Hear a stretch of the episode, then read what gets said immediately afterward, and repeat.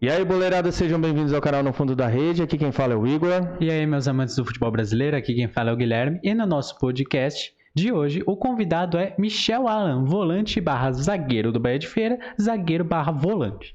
Mais conhecido como? O Pogba do Nordeste, o Pogba da Isso. Bahia, o Pogba do Brasil também, se puder. Michel, seja bem-vindo ao canal. Muito obrigado pela, por ter aceito o convite.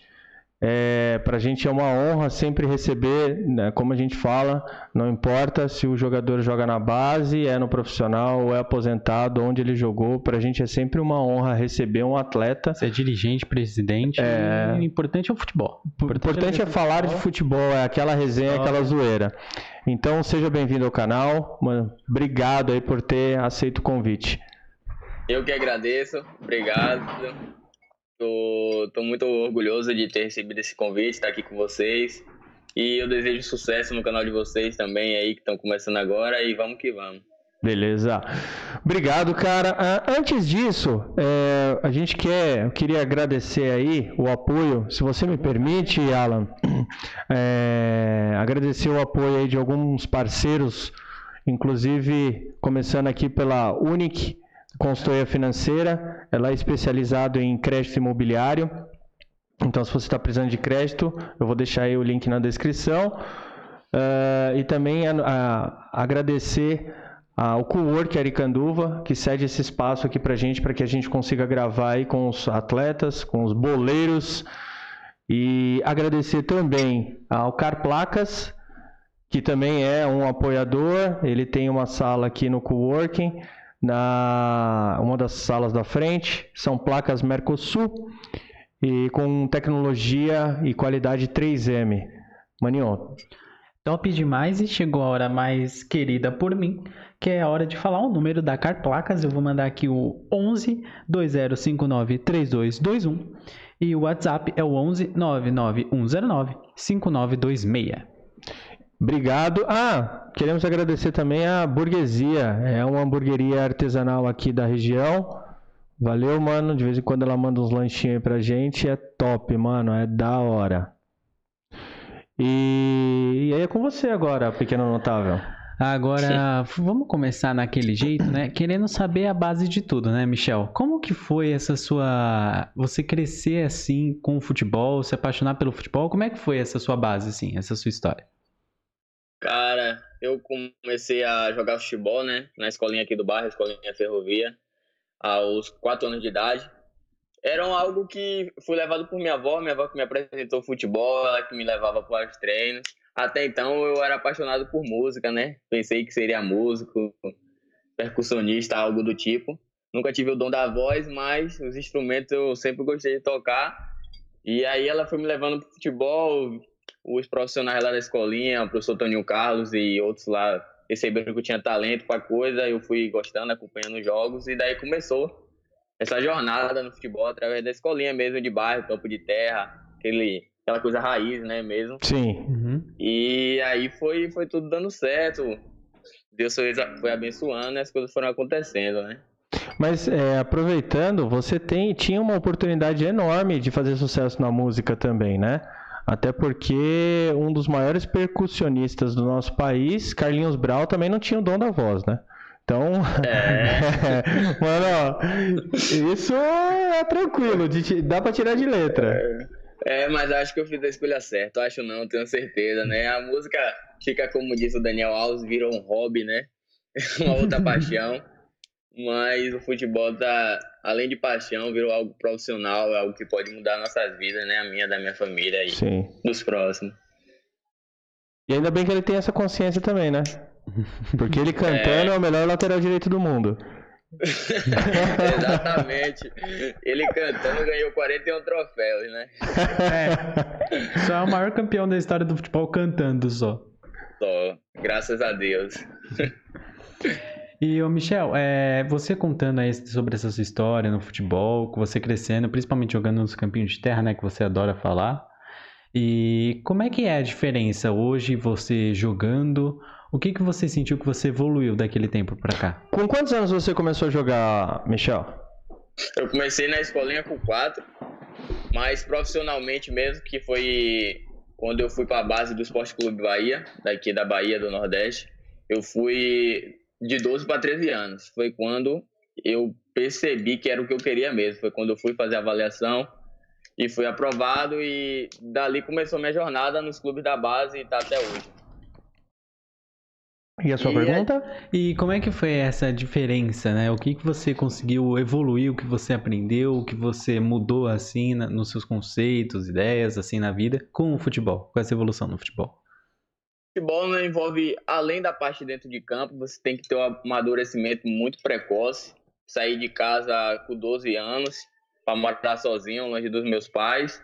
E lá você aprende a ser um homem de verdade, a ter as escolhas certas da vida, porque no futebol é um, é um, um esporte né, muito dinâmico. Ao mesmo tempo que você está sendo titular, que você está sendo aproveitado, você pode ter uma, uma decadência e acabar caindo, jogando pouco, e ali você vai tendo que ser mentalmente forte, fazer boas escolhas. E dentro de campo, vários, vários aspectos né, que você tem que ir melhorando a cada, a cada mês, a cada ano, porque futebol é muito muito disso de, de evolução. Se você não evoluir, você vai acabando ficando para trás, para trás, e vai chegar na idade, você não vai alcançando aquilo que você tem como meta, né? Que é o futebol de alto nível, jogar uma Série A, uma Série B, ou até mesmo na Europa. E um deslize pode colocar todo um ano. É, é, pode atrapalhar todo um ano de preparação, ou dependendo do deslize, você pode acabar com a sua carreira, né? Verdade, exatamente um, um deslize, um, uma perca de foco, você tem que estar focado 100%, né? Recentemente, é uma entrevista do Casemiro, ele falava sobre isso, que ali os 90 minutos é só o espetáculo. O futebol é muito além dos 90 minutos, é o que você come, é a hora que você vai dormir, o quanto você treina, uhum. o quanto você abdica de outras coisas, né? Porque eu falo até para meus amigos próximos que, infelizmente, agora com esse período de pandemia, que as atividades da base foram, foram cortadas, né? Devido Sim. ao calendário, não teve competições regionais nem estaduais. Foi quando a gente ficou afastado, ficou um grande período em casa. Aí eu comento até com eles que foi agora, aos 17 por 18 anos, que eu vim ter uma adolescência normal, entre aspas, de poder uhum. dormir tarde, de poder ir para casa de, de amigos, de poder comer besteiras, porque não era um período de que estava tendo competição, não era um período de treinamento. E ali eu senti que eu realmente tenho, tinha, tem um, uma vida por opção minha totalmente diferente, né? Porque o futebol você tem que abrir mão de várias coisas da sua cidade e de várias outras coisas para dar o seu melhor e, e ser o melhor na sua posição ou na sua profissão. E, Michel, é muito, é muito legal essa consciência também, né, de você reconhecer o, o futebol como algo além, né, desde cedo. E é legal que você falou em posição, e toda criança, todo adolescente que sonha em jogar com futebol gosta do, do atacante, né? Gosta de ficar Verdade. lá na frente fazendo gol. Você foi direto focado no, na defesa ou quis ser atacante também? Ou você não, fez não. como muito. Desculpa, Michel. Ou você Pode fez falar. como muito atleta, né? Quando você vai fazer o teste, geralmente o cara fala assim: qual a posição que você joga? O cara fala atacante. Aí só do jeito que o cara domina a bola lá na frente, aí o, o, o, quem, o analisador, né? Fala, não, vem um pouco mais pra trás. Vai recuando. É, vem um pouco mais pra trás. Vem um pouco mais pra trás, daqui a pouco o cara acaba lá no gol. Como que foi aí essa sua fase? Fazer o teste. Você falou que começou com 4 anos. Exatamente. Mas aí comigo você foi fazer um teste no Bahia ou você foi descoberto numa escolinha? Assim, comigo foi diferente essa questão de posição, né? Como todos, eu comecei também no ataque. Porém, eu era bem, eu era bem gordo, né? Bem gordinho na época. Ali, acho que do, dos meus 4 anos até os 10, 11, eu era bem gordinho. Aí, o que é que meu treinador da escolinha fez? Ele me recuou, me colocou para jogar na lateral direita, para poder ter aquele condicionamento, poder bater, tipo, ir, voltar, atacar, defender. Sim. E ali eu ganhar um pouco mais de velocidade, de, de reação, de explosão, essas coisas que ele falava que era o que faltava em mim, essencialmente. E ali dali, você já não. Porque um lateral é um defensor, né? Uhum. E ali foi desenvolvendo essas características defensivas, mais a parte técnica, até chegar nessa posição que eu estou hoje, que é a, a zaga e a volância, né? Sim. E falando sobre como eu fui para o Bahia, eu. Aqui não, não sei aí onde vocês moram, mas aqui tem um intercolegial, que é joga colégio contra colégio, tipo num futsal. Sim. Entendeu? Uhum um torneio de futsal. E aqui teve, e aí eu fui um dos destaques do meu colégio. E aí, um olheiro de um projeto daqui de Feira de Santana, que ele tem um projeto que é para desenvolver atletas e mandar para outros clubes, os clubes maiores, como Bahia, Vitória, Flamengo, todos esses times do Brasil. E aí eles foram lá no colégio, solicitou minha ida para o projeto. Eu fiquei lá um ano lá no projeto. E aí desse projeto teve teve essa oportunidade para para Bahia. Aí fui intermediário intermediado pelo professor Barbosa, que é um professor daqui da região, bastante conhecido. Ele me encaminhou a um, uma empresa, a Bahia Sol, que é a Bahia Sol que me levou para fazer a avaliação. Fui como qualquer um outro fazer a avaliação, fiquei lá num período de duas semanas e graças a Deus eu fui aprovado e fiquei lá durante três anos, lá no, na base do Esporte Clube Bahia. Pô, da hora. Pô, legal. E, e naquela época lá, é, dessa, sua, dessa sua ida, é, como é que foi essa sua adaptação? Foi um choque? Você conseguiu se adaptar bem? Conseguiu fazer as atividades bem? Como é que foi? É, porque sair da escolinha e sair do, do, do, de um interclasses, né? Sair de um intercolégio é algo completamente diferente em questão também da responsabilidade que você tem. Que é aquilo que Verdade. você estava falando do, da entrevista também, eu vi uma parte da entrevista do Casimiro, ele falando isso. Porque você tem que se dedicar muito mais, né? É, ali foi, os, o, as primeiras semanas é quando vai cair na ficha, né? Você olha assim, que você tá na base de um, um grande clube, que você tem cobranças, que ali já é o, o, futebol profissional, mesmo estando na base, você é cobrado como se fosse um profissional. Sim. E aí a adaptação foi até rápida, porém difícil, porque tinha o lado da distância. Eu lembro que a primeira semana eu não conseguia dormir, eu nem ligava para meus pais para não ouvir a voz dele, nem da minha avó, porque senão dava vontade de voltar. E, e aí fui tentando assim, né? Tipo, fiz grandes amizades logo lá no início. Sou um cara que, graças a Deus, para fazer amizade eu não tenho tanta dificuldade. E aí aqueles caras foi me fazendo sentir um pouco em casa, porque você vai resenhando com um, trocando ideia com o outro e vai acabando esquecendo o lado de casa.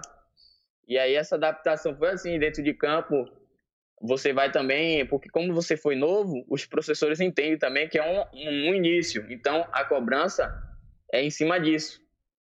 De você poder evoluir, mas também sabendo que você está iniciando. E os professores também foram, foram ótimos lá com a gente, e aí fomos evoluindo. E deu nisso, deu nesses três anos e um pouquinho até eu ser dispensado de lá.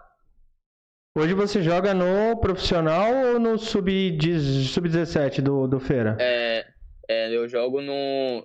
Na verdade, né? Eu tô nessa transição pro sub-20, porque aqui no Brasil você fez 18, aí você já vai automaticamente pro sub-20. Não tem a categoria sub-18 nem 19. Opa! Tem até a sub-17. Ah. Pula três anos. Entendeu? É, tem até a...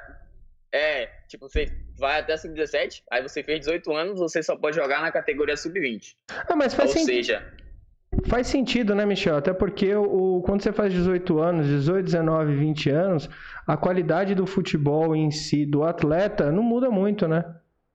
É, Até não, os aí... 17 muda, porque quando é, você tem 16, é... você tem um, um, tipo, um biotipo. Quando você Exatamente. vai para 17, já muda muita coisa. Isso. Aí na questão do sub-20, a gente foi prejudicado por causa da pandemia, né? Que já tem um, um ano e pouco parado. E essa é a transição, para quem está no meio do futebol e conhece, sabe que é a transição do sub-17 para o sub-20 só está abaixo da transição do sub-20 profissional. É considerada a transição muito difícil. Uhum, que, é, que é tipo, eles dizem, né, na, na gíria de futebol, é o funil, onde está todo mundo e só fica poucos. E, infelizmente foi um pouco atrapalhada por causa da, da questão da pandemia, mas a gente segue firme para ver o que é que vai, vai acontecer. E, ô Michel, como é que, lembrando que por causa dessa pandemia é muito difícil também de você manter a forma física, você nem sempre tá Exato. no clube, não pode. Como é que você tá lidando com isso?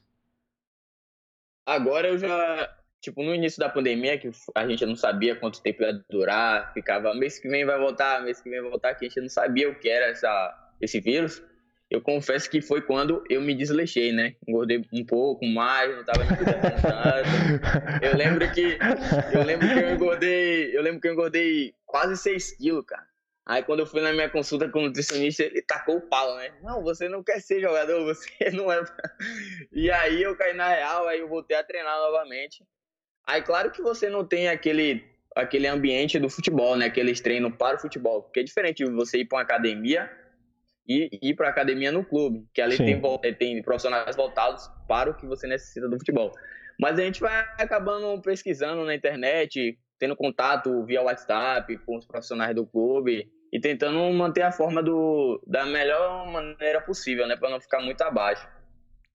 E lembrando, Michel, que inclusive para quem está assistindo a gente é muito importante falar isso, que além de você manter a forma física, né, você também tem que se manter saudável é, conscientemente, né? Como é que tá? É, para você também foi de boa? É, tá difícil para se adaptar? Como é que é mentalmente, assim, essa sua preparação, inclusive para voltar, né, aos jogos, quando voltar aos jogos? Cara, boa pergunta, viu?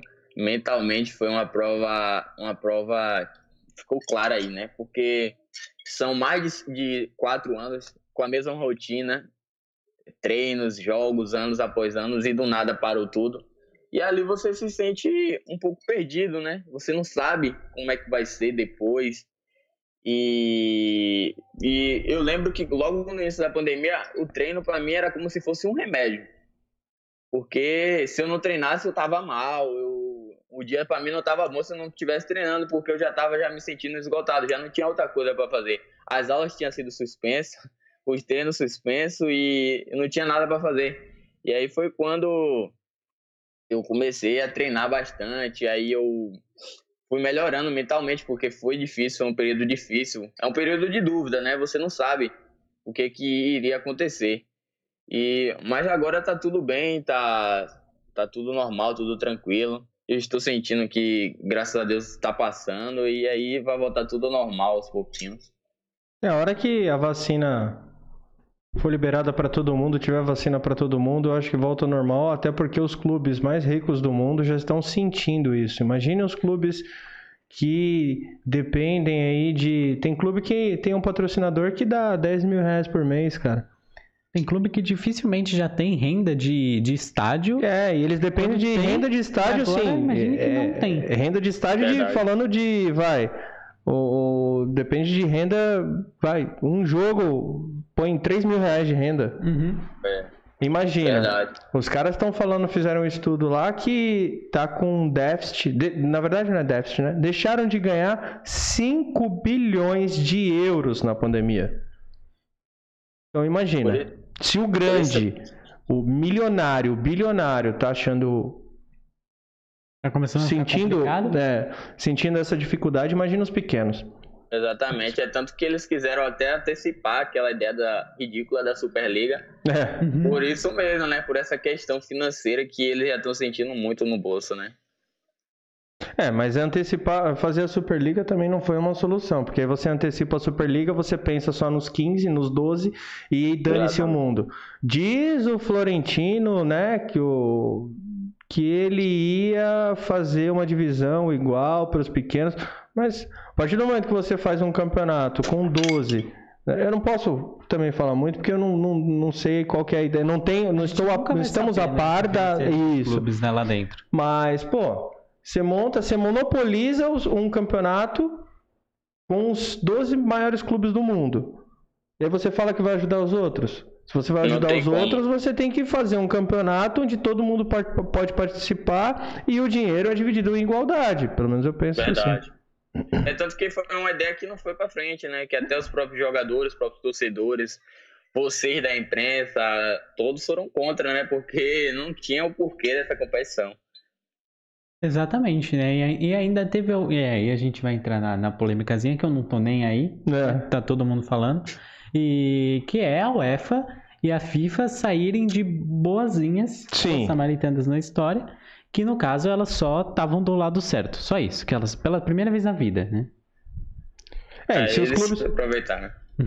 É, se os clubes estão reclamando, o, o, que eles querem criar uma Superliga para ajudar os próprios clubes que eles estão sem dinheiro, a FIFA não podemos esquecer que ela é trilionária, né? A FIFA e a UEFA. Então, se alguém tem que ajudar isso, é, são as federações. As federações Verdade. existem para organizar campeonatos e também talvez dar um respaldo aí para os clubes em necessidades. Mas você não pode fazer isso porque se você fizer isso, você tem que abrir para todos os clubes no mundo. E eu acho, sinceramente, minha opinião, Michel, que se a, a FIFA não tivesse pressionado os clubes em questão de, de apertar os jogadores, eu acho que teria ido para frente essa ideia assim, viu? Eu também acho, também Porque acho. ela pressionou e bateu forte. Ela falou o seguinte: se o PSG entrar nessa Superliga, os jogadores que, que jogarem lá não vão poder jogar seleção, não vão poder jogar Copa do Mundo. Verdade, até porque as questões de valores, né? O campeão da Champions ganha 89 milhões de euros. Só em você participar da Superliga, o time estaria ganhando 351 milhões de euros, né? Algo totalmente surreal. E É eu acho que não foi é. muito pra frente por causa disso mesmo que você acabou de falar. aí. É algo que geralmente, na verdade, é, aqui, vamos supor, igual eu coloquei no, no nosso, no nosso post lá no blog, que Real Madrid, Barcelona e Atlético de Madrid, não é à toa que já são os três primeiros colocados lá na La Liga, lá na Espanha. Eles já são os três primeiros. Já tem mais grana que o pessoal que do que os outros clubes que jogam na La Liga. E agora imagine esses três times com três vezes mais dinheiro do que eles já têm. Realmente acabou a competição, né? Ia virar uma Liga Master, né? Tem uma É. Liga Master aí, real. Modo carreira, algo do tipo assim. Os caras iam sair contratando todo mundo e o mundo é deles e é isso, acabou a meritocracia, mundo- meritocracia e- do e- futebol. I- Ia ser um. Parecia um FIFA, né? Com mod. E é Um literalmente assim o do FIFA, dinheiro. né? Tô tirando, tô tirando uma fotinha aqui pra já colocar lá no Instagram lá. Tranquilo, tranquilo. Só ia focar na grana só, é tipo bem FIFA mesmo. Bem, Mas- bem FIFA. Ou aquele outro jogo lá que tem, acho que o. O Fábio. Qual que é aquele técnico lá? O... Geralmente aparece direto. Quando você entra no Facebook, Vamos aparece pro PES. mana- mana- ma- Ah, Manager. Futebol Manager. É, Futebol Manager. Não, Só Futebol Manager focado é no- legal, na, na, na graninha. Eu acho que os caras estavam jogando muito aí. Futebol virtual e querendo aplicar aí na vida real. Tinha nada pra É, fazer. até porque esse futebol virtual, se, dependendo se você for jogar com o PES, tem jogo que tem time que não tem no PES, só tem no FIFA. É, Olha só onde vai o monopólio do bagulho. Estão negociando licenças, né? É, mano. Então, assim, é muito mais além do que a gente imagina. Verdade, é. E, Michel, aproveitando aí que a gente já entrou bem, bem, bem fundo aí no, no assunto de futebol europeu, você costuma acompanhar bastante? Acompanho bastante, bastante. Eu, desde quando eu comecei a jogar, né, eu, eu tinha muito essa, essa visão do futebol torcedor. Mas depois que você começa a jogar, você tem que ter a visão como jogador. Parar de assistir jogo por time, né, por paixão e assistir para aprender, né, como se fosse um, uma videoaula. E eu gosto bastante de assistir vários jogos, várias competições diferentes, vários times diferentes e para buscar mesmo aprender, ver os posicionamentos, ver a tomada de decisões dele.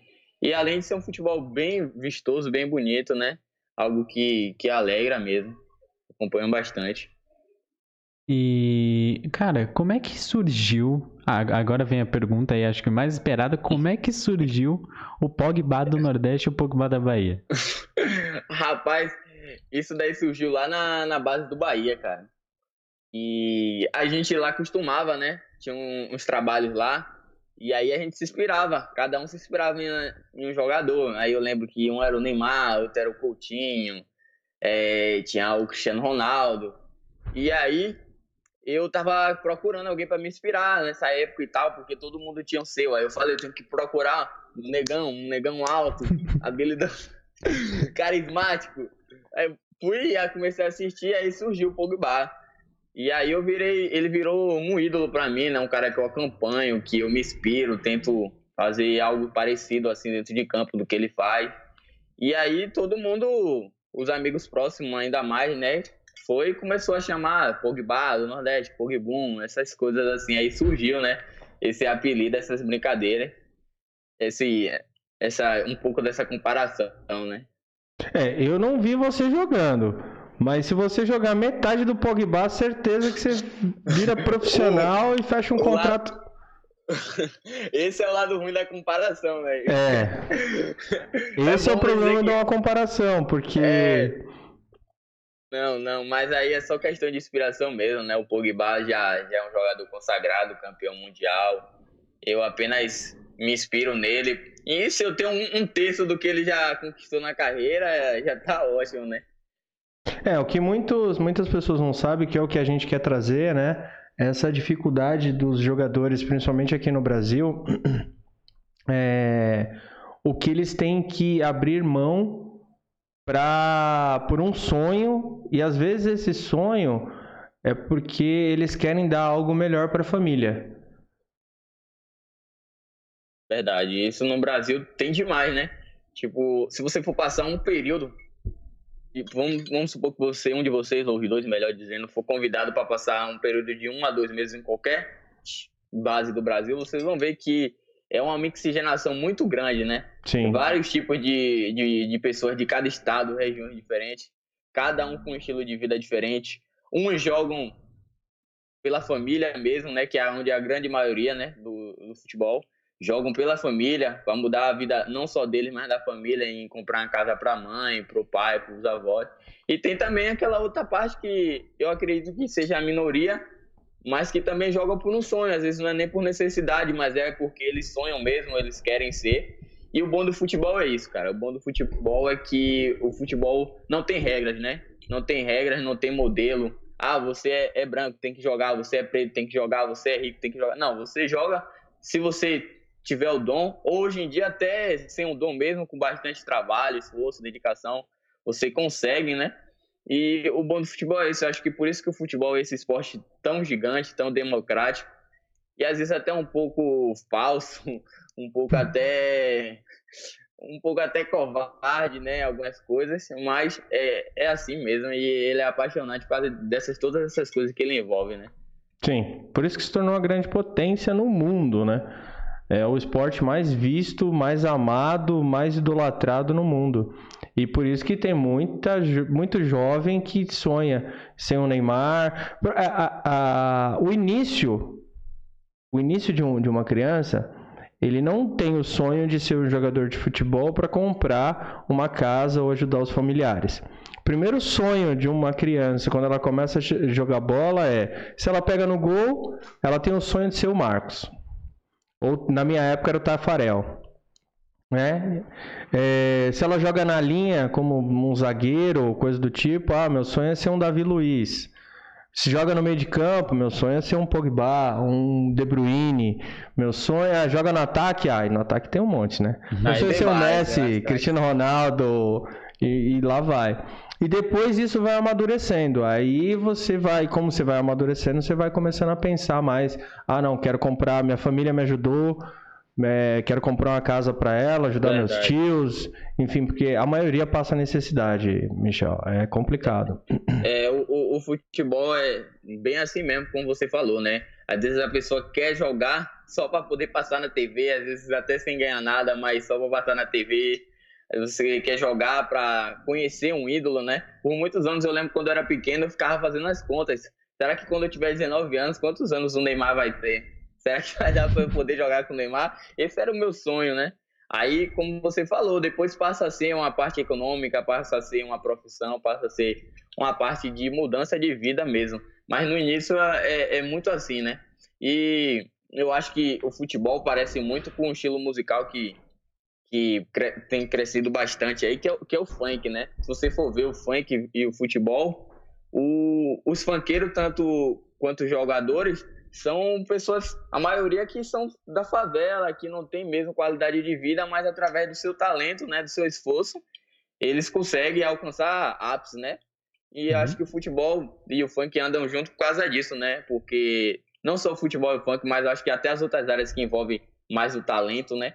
A pessoa vê como uma válvula de escape. Sim. Porque ali já é um talento que vem de você. Basta você aproveitar a oportunidade, basta você se esforçar e, e, correr atrás, que ali o talento é algo que Deus dá, ninguém pode tirar, por mais que a pessoa goste ou não de você, a pessoa não gosta de seu pai, não gosta de sua mãe, mas ali é algo que Deus deu para você. Então, a área esportiva, a, a área mesmo do, do jornalismo, às vezes tem fulano, ciclano, mas quando você nasceu para aquilo, você tem um talento daquilo, pode ter certeza que você vai ser o destaque, vai ser um dos melhores, dependendo do, do seu grau, né, de foco, você vai conseguir. É, no jornalismo tá um pouco, um pouco complicado hoje, né? Porque é o que eu falo para ele, cara, vai pro jornalismo parceiro, porque jogador de futebol é... é muita poluição, né, cara? É. é. muito. Você fala um negócio, querem. Não é, não é que eles não entendem o jeito. Eles entendem do jeito que eles querem, formam do jeito que eles Isso, eles formam uma opinião daquilo que eles acham que tem que ser, não de fato o que foi. E ainda faz a pergunta de quem manda. É isso. É o que eu falo para ele, cara, cuidado, a gente tá começando o canal agora, tal, mas vamos seguir uma, tenta seguir uma linha de parceiro dos caras. Que vamos, vou dar um exemplo, você, Michel, é, tá jogando no feira. Aí vamos supor você vai jogar a copinha. Pô, o Palmeiras te. O Palmeiras te vai ver lá a copinha, você destrói, o Palmeiras fecha um contrato com você, é, e aí você solta para ele. Fala, pô, Gui, legal, pô, mano, Palmeiras, fiz a copinha e tal, não sei o que. Palmeiras me chamou e eu vou fechar um contrato com o Palmeiras. Mas não fala para ninguém. Se ele solta isso, você nunca mais vai passar informação para ele. Aí depois você assina o contrato. A hora que o contrato está assinado, você fala, Gui, Guilherme, solta, solta essa na mídia, que vocês vão ser o primeiro canal que vai distribuir isso. Possivelmente você vai dar essa moral, porque você contou algo que era seu e ele guardou o segredo. O jornalismo tem muito disso também. Principalmente esportivo. Verdade. Principalmente esportivo. Tem muito uh, jornalista que se queima justamente por causa disso. Que ele tem que ficar na moral, o atleta deu uma moral para ele e ele não, não ficou com a boca fechada. Mas aproveitando, depois se você quiser eu corto essa parte. Algum clube já aproveitou? Já se interessou? É. Rapaz, agora, né? Eu tô perto de se apresentar em um, em um novo clube, né? Isso aqui a gente tá resolvendo aqui mas está próximo aí. Eu acredito que eu não vou permanecer aqui no Bahia de Feira, vou para outro clube. Tá tudo encaminhadinho certinho. E a gente está trabalhando no silêncio, né? Isso aqui é exclusivo, hein?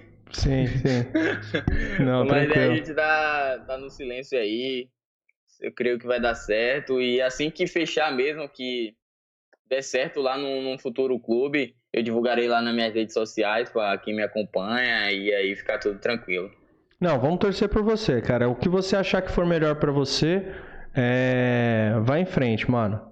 Obrigado, obrigado. Sem dúvida nenhuma, é importante falar aí também que, para quem não segue o Michel, tá ali o arroba dele. Então já sigam ele lá. É, já segue o Michel aí, já, mano, acompanha a carreira do moleque, dá uma força pro moleque, porque é, é complicado. Ah, acertou ali um negócio que você tava vendo? Acertei. Acertou? Acertei. O que, que você pediu? É, vai vir o lanche do dia. Ah, tá, legal. Tô com fome.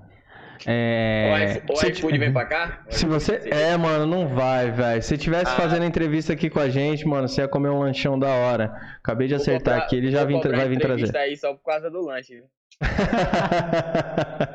mano, vale a pena, hein? Cara, Mas é o seguinte, velho. Cara. Seu nutricionista vai.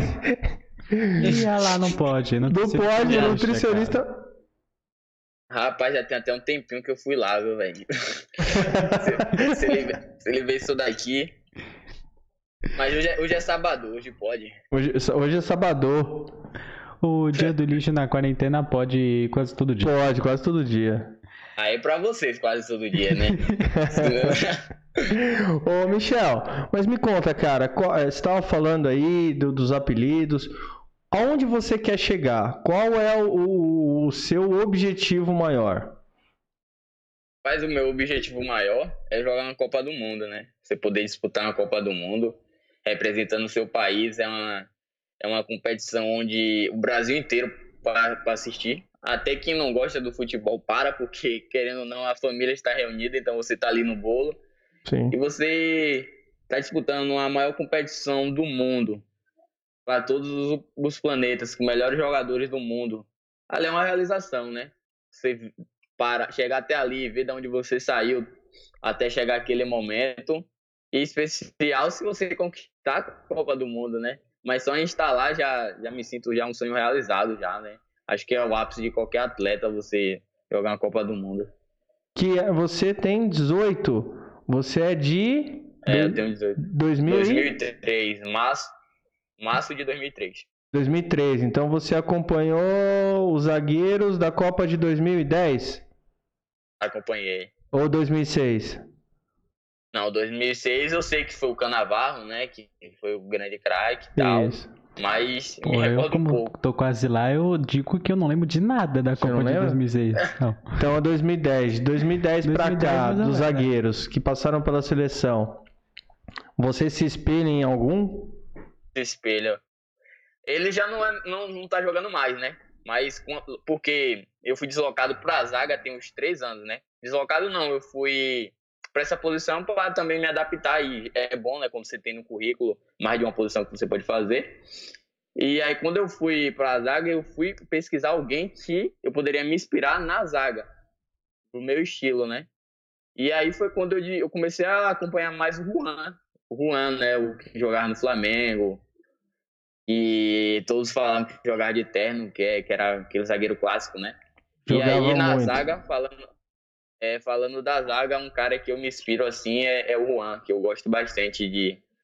E até hoje dar uma pesquisada, de estar acompanhando, ver as suas histórias, seus números. Acho que é o Juan, né? De Juan, 2010 meu, ainda. Jogava muito, mas muito, mas muita é bola. de carreira, né? No próprio Flamengo. Muita bola, de Curitiba terno. também. De terno. O cara jogava o fino, o fino do fino. E ele nem parecia um zagueiro jogando bola, pra você ter uma ideia. É, exatamente. E eu sou, eu sou muito assim, eu vou mais por característica, né? Parecida. Claro que a inspiração você pode ter por qualquer um, né? Sim. Por- Mas em questão de, de acompanhar para fazer mais ou menos igual, você tem que procurar alguém que tenha o seu estilo de jogo parecido. Aí foi isso que eu fiz, né? Comecei Caramba. a ver o, o, o Luan, né? O Juan. E aí foi quando eu realmente vi que eu poderia ser um zagueiro daquele estilo, porque ele era um zagueiro bem tecnicamente, né? Com boa saída de bola, com poucas faltas. Um zagueiro que não era tão alto, né? Mas que era excepcional. E aí a gente vai buscando essas coisas, porque hoje em dia né, caiu muito esse paradigma que o zagueiro tem que ter mais de 1,88m, né? Hoje em dia você vê Uhum. outro cara mesmo que eu gosto bastante, né? Que faz até as duas posições, é o Marquinhos do PSG. Já Joga ia falar dele, que- já. Já ia falar dele. É, ele, ele é um zagueiro que tem 1,83m e você pode ver que se você perguntar qual a maior valência dele, não é o porte físico. Não. São várias outras, várias outras situações, né? São a, a parte de leitura de jogo, a parte tática, técnica. Você, então é algo que eu tenho assim, né? Como coisas boas que eu tenho no meu futebol. E aí eu procuro assistir esses caras que também têm para ver o que é que eles fazem e tentar fazer parecido, com, claro que com com o meu jeito, mas me inspirar neles, né? Cara, eu tô vendo que tem um próximo jogador, da, próximo zagueiro da seleção, cara. Porque eu perguntei pro Já tá cara. nome legal. É, mano, qual que é o apelido do cara? Pogba. Em quem que você se espelha? Juan. Outro cara que você admira que vê jogando bola, Não passa Marquinhos. nada, cara. Pô, De inspiração tá bom, será que dentro de campo tá assim também, né? caraca, moleque, deve jogar muito, mano. Não, mas a gente, a gente tem que procurar os melhores, né? Tem que se, se espelhar nos melhores e Sim. é isso que eu procuro fazer, né? Da hora. Pô, cara, quem te acompanha aqui, quem acompanhou também você no dia que a gente, no nosso Instagram, no dia que a gente publicou que fazia a resenha, falar que você jogava bastante, cara. Sim. Tem poucos como você aí, cara. O que, que você Ah, diz aí rapaz, dessa sua eu fama de jogador caro aí? Deixa eu ver até quem foi que publicou isso. Eu, acho fico que ele né, republicou a nossa, nosso, nosso stories. Pera aí. Pode ir falando aí, Juan. Eu posso falar? Pode, pode. É, pô, do Juan da nova Ah. geração. Ah, eu fico grato, né, velho? Porque é algo que você consegue um reconhecimento, mesmo tão novo, mesmo, mesmo sem conquistar nada ainda. Mas é, é, é motivador, né? Claro que você não pode deixar os elogios subir pra cabeça, você achar que tá pronto, que é o melhor. E assim também como você não pode se abalar com as críticas, né? Mas é algo Sim. que a gente fica feliz e agradece a todos aí que deram esse feedback positivo. Léo Assis, conhece ele? Underline Léo Ah. Assis aí. Conheço aí, é meu parceirão aí. Falou que Léo você joga Assis. muito, mano. Aí tá querendo, tá querendo algo de mim. Eu, Léo, não vou te dar nada. mas, mas brigadão aí, viu, Léo? Aí é um e, e mano, uh, vamos falar um pouquinho aí do Feira, né? Eu sei que parou aí é, por causa da pandemia. Feira, né? Mas como que tava aí o Feira aí? Fala um pouquinho do clube, como que tava o Feira aí na, nos campeonatos, na, na sua categoria? É, é, rapaz, eu, eu posso dar uma parada pra acender a luz aqui, porque pode, o sol já pode, tá mano. aqui. Fica à vontade. Aí, pra ter melhorar a iluminação, rapidinho. Então, eu pedi lá, velho, vai vir um riquinho e um lanche do dia para nós, velho. Top, top. Aí voltei, voltei.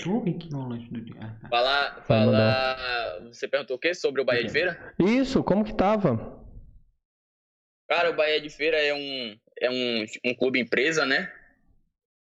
Um clube empresa que tem uma estrutura muito boa mesmo, muito boa. Se você pesquisar aí, aqui do, do, do Norte e Nordeste é uma das melhores apesar de estar disputando a Série D, mas tem esse projeto tem aí um, um pouco mais de 4, 5 anos, né, que ele que ele tem essa novo, novo CT, novo centro de treinamento, já colheu alguns frutos. Desde 2018, Foi né? vice-campeão. Né? É, nesse ano mesmo, em 2018, foi vice-campeão baiano.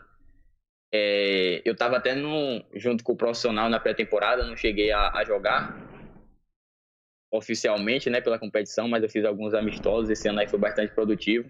No ano passado a gente também disputou a Copa do Brasil, chegou até a terceira fase, acabou saindo para o Paraná, em um jogo inesquecível, né, que a gente ganhava de 2 a 0 até os 45 minutos do segundo tempo e incrivelmente tomou três gols em 4 minutos. Puta. foi algo que repercutiu bastante aqui pela região. Mas, e aí atualmente o time está com a classificação praticamente caminhada para fases finais do Campeonato Baiano, torcendo por eles, né? Torcendo para que, que eles possam conseguir esse título e fazer uma boa campanha depois na Série D, né? E aí, consequentemente, conseguir o acesso, que é o que o time precisa, né? O time tem uma boa estrutura, financeiramente está muito bem, tem boas ideias, tem dirigentes lá competentes, mas tem que fazer a parte dentro de campo, que é subir a divisão e ganhar o cenário aí, né? E. Oi? O time que também tá, teve, tem essa ideia também, não sei se o Cuiabá é time empresa. Só sei que o ele Cuiabá, vem ganhando um monte mas de o coisa. O Cuiabá também, ele tá subindo, tá crescendo, contratou aí alguns jogadores que já tem nome. E tá montando um time aí pra. O Dedé, série foi que Cuiabá, vem, né? não foi? Dedé eu não tenho certeza, não. Você tá dizendo. É, é o Dedé tá negociando com o Cuiabá tá. mesmo, né? Não tá, sei tá se já fechou, mas tava negociando. Ele negou, ele negou a contratação. Mas eu acho que é onde há fumaça há fogo. Né? É. Então, assim, ele negou para não melar o, o, valor dele não, não, não, inflacionar. E. Mas acredito que ele vá pro Cuiabá sim. Tá, eles estão montando um time muito bom. Ah, e é um time que vem subindo, né, gradativamente. Vem ganhando todos os campeonatos estaduais lá, regionais. E por incrível que pareça, depois de muitos anos conseguiu colocar um time aí do Centro-Oeste na primeira divisão e promete fazer um, um, campeonato competitivo, né? Contratando bastante jogadores renomados aí no futebol brasileiro e vamos ver, né? É bom que aí fica mais disputado, o nível sobe, né, da Série A e é bom para todos. É, e o técnico é o técnico que era do Palmeiras, né? Subiu no Palmeiras. Então, ele é verde, branco e amarelo. Eu acho que eu vou torcer pros caras.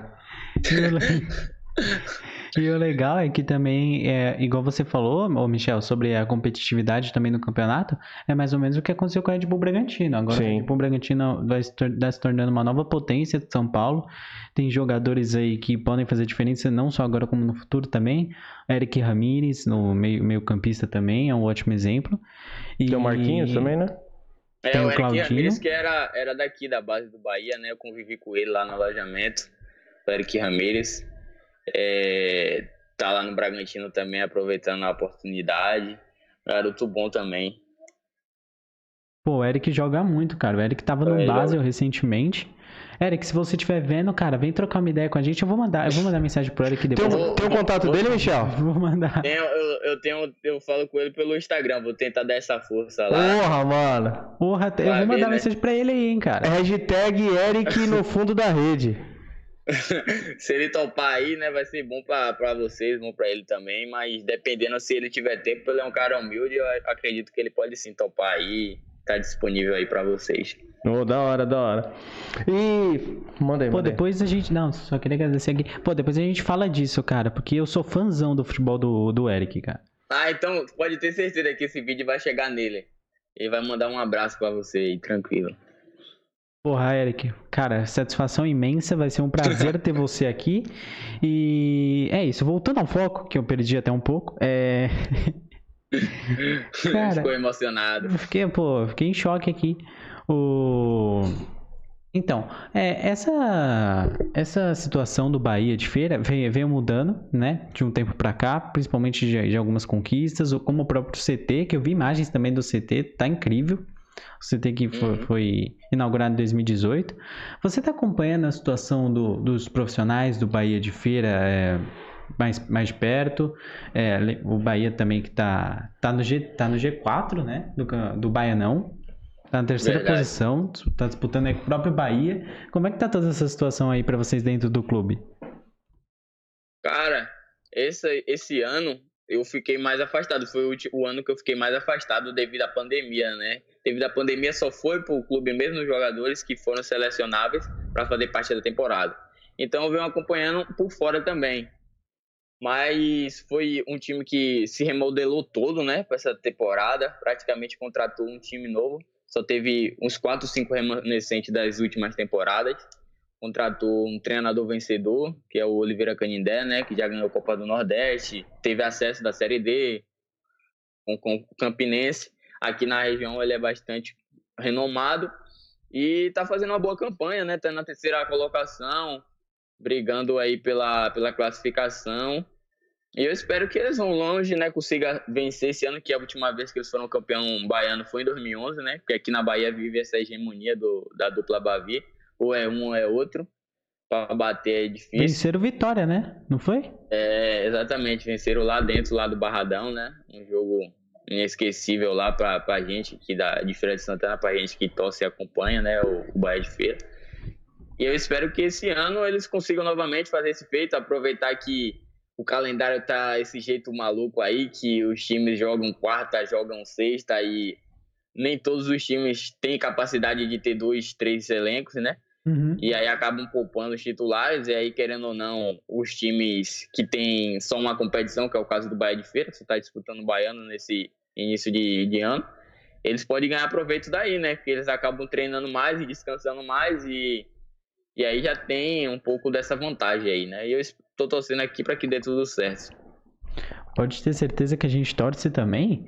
E, Michel, é muito legal, é, principalmente pela presença do Bahia no G4, e tem, do Bahia de Feira no G4. E tem outros clubes aí também no Nordeste que já estão ganhando mais evidência e alavancando o futebol no Nordeste, como é o caso do Juazeirense, né? Que está aí na próxima fase da Copa do Brasil, está com 17 pontos aí disparado na liderança. Como é que você vê essa evolução aí do futebol no Nordeste? Fora que o campeonato mais visto no mundo depois da Champions League é a Lampions League, é a né, Lampions né, League, famosíssima. É, a Lampions League, tá dando o que falar, né? É, rapaz, eu fico feliz, né, por ser nordestino, por ser da, da região e ver o nível do, dos times crescendo assim, né? Hoje você vê o Bahia, você vê o Fortaleza, o Ceará na, na primeira divisão. Falando particularmente do, da Juazeirense, rapaz, uma campanha surpreendente, né? Passou de, das fases aí, chegou até o mata-mata, os jogos de ida e volta da Copa do Brasil. Foi bom também, não só a nível de cenário nacional, mas a nível financeiro, né? O Copa do Brasil dá uma, várias bagatelas, várias TED da CBF, né? Uhum. Um dinheirinho que para os times do interior, os times que estão brigando por essa projeção é essenciais. E eu fico feliz, cara. E é um time que tá forte no baiano, promete aí incomodar, né? E é bom que vai crescendo essa, esse time daqui da Bahia e do Nordeste, né? Como vocês falaram, a Copa do Nordeste é um show, né? Não, usaram bastante. Cara, o marketing que fizeram foi fantástico. E isso foi bom e, e, e é até bom para os times do Nordeste porque eles tão, têm mais visibilidade, eles conseguem vender a imagem deles para os canais de televisão com um valor um pouco mais, um pouco mais alto, né? Sim. E aí acaba colocando mais caixa no, no, no, no deles, no banco deles, e eles acabam contratando, tendo mais visibilidade, mais patrocínio, mais patrocínio, mais dinheiro, e assim isso vai melhorando para que eles consigam também chegar na primeira divisão. Então eles vão ter mais visibilidade. Que é, é, eu não gosto muito e outra desse. Coisa que... Pode falar, Michel. Perdão, perdão, foi que cortou aí. Eu pensei que você tinha parado de falar. Não, não, não. E pode outra falar. coisa que, que, vem, que vem mudando um pouco mais é a questão dos jogadores, né? Antigamente você viu os jogadores que estavam buscando espaço no futebol, no futebol brasileiro vir para o Nordeste para depois do Nordeste ir para os grandes do Sul, né? Sudeste. Uhum. Hoje em dia você vê que tá um pouco diferente, né? Você vê um Rodriguinho no Bahia, você vê um Gilberto no Bahia, você vê, vamos colocar, o Bahia contratando um, o zagueiro Conte, que era do Benfica. No Ceará você vê o Vina, que foi um dos craques do campeonato, você Sim. vê o estando lá no Ceará, né? E aí vai tá mudando, né? Porque antigamente você tinha que vir para o Nordeste para do Nordeste ser conhecido. Hoje em dia você vários clubes, é, vários jogadores estão buscando o time do Nordeste por causa dessa estrutura que os times estão passando para os jogadores que é essencial e essa visibilidade, né? E tá ficando também bastante aí, né? Você vê o Thiago Neves também no esporte, o Hernani Brocador. Você vê uns jogadores assim que já são conhecidos buscando o mercado nordestino para morar, para seguir suas carreiras. Não, eu acho, eu acho importantíssimo. E outra, tira também o monopólio aí do Rio de Janeiro e São Paulo, né? Rio de Janeiro, São Paulo, Sul e Minas, né? Ah, as quatro potências aí do futebol no Brasil. Você divide isso daí e, cara, dizem que a, a o futebol nordestino é fantástico. Não, a torcida, é, a torcida é coisa de absurdo. Inclusive até o Flamengo de vez em quando, de vez em quando não, né? Teve, tem alguns jogos que ele faz no norte. Porque o segundo lugar que tem mais torcedores do Flamengo, além do que no Rio de Janeiro, é no norte. É norte e nordeste. E por incrível que pareça, o Palmeiras também. Lá, o Palmeiras, quando vai jogar no norte e nordeste, cara, ele enche o estádio. Aproveitando, eu sei que quando a pessoa começa a jogar bola, passa por vários clubes, ele deixa de ter o clube de coração, né? Até vendo. Mas qual que era o seu clube de coração? Meu clube do coração é o Real Madrid. Malandro, você foi muito lixeiro. e no Brasil? Ótima escolha. Rapaz, no Brasil, rapaz, eu não tenho, velho, time do coração assim, velho. Não, não tenho. Não, não tenho, não tenho. Mas quando é pequenininho, a avó não tem aquela foto, você com Rapaz, a camiseta do Bahia? Quando, quando pequenininho, né, a família é flamenguista ali ia mais pro lado do flamenguista, né? E como você falou aqui no Nordeste, o Flamengo é gigante, cara. Tipo, quando o Flamengo foi campeão da Copa América aqui mesmo na cidade onde eu moro, Feira de Santana, que é a segunda maior cidade aqui da Bahia, parecia um carnaval, cara. Um carnaval, tipo, trio elétrico e, e tudo mesmo. Para comemorar o, os títulos, né, que foram, foram junto, o brasileiro e a Copa Libertadores. E aí a cidade parou aqui por um, um, dois dias. E aí a torcida do Flamengo aqui é muito forte, né? Muito forte mesmo aqui. Eu acho que fora aí do centro do, do país aí, o sul-sudeste, as torcidas maiores são Corinthians e Flamengo, né? Você pegar outras regiões, ou vai ser flamenguista ou Corinthians. É. Assim, de terceira opção, vai ter um São Paulo, mas os dois mesmo. E o Palmeiras também, né? Que tem bastante torcedor, mas os dois são o Flamengo e o Corinthians. É, o São Paulo. Tentou puxar a sardinha pra você, né? É, o São Paulo, São Paulo não. São Paulo não. Você tentou. você tentou colocar o Palmeiras ali, mas é inevitável, cara. Meu Corinthians não sai dali. Não, o Corinthians é, é, é, o que eu falo. Eu, se eu não fosse palmeirense, eu amo a cidade que eu, que eu moro e que eu nasci. Mas se eu não fosse palmeirense, talvez eu seria corintiano.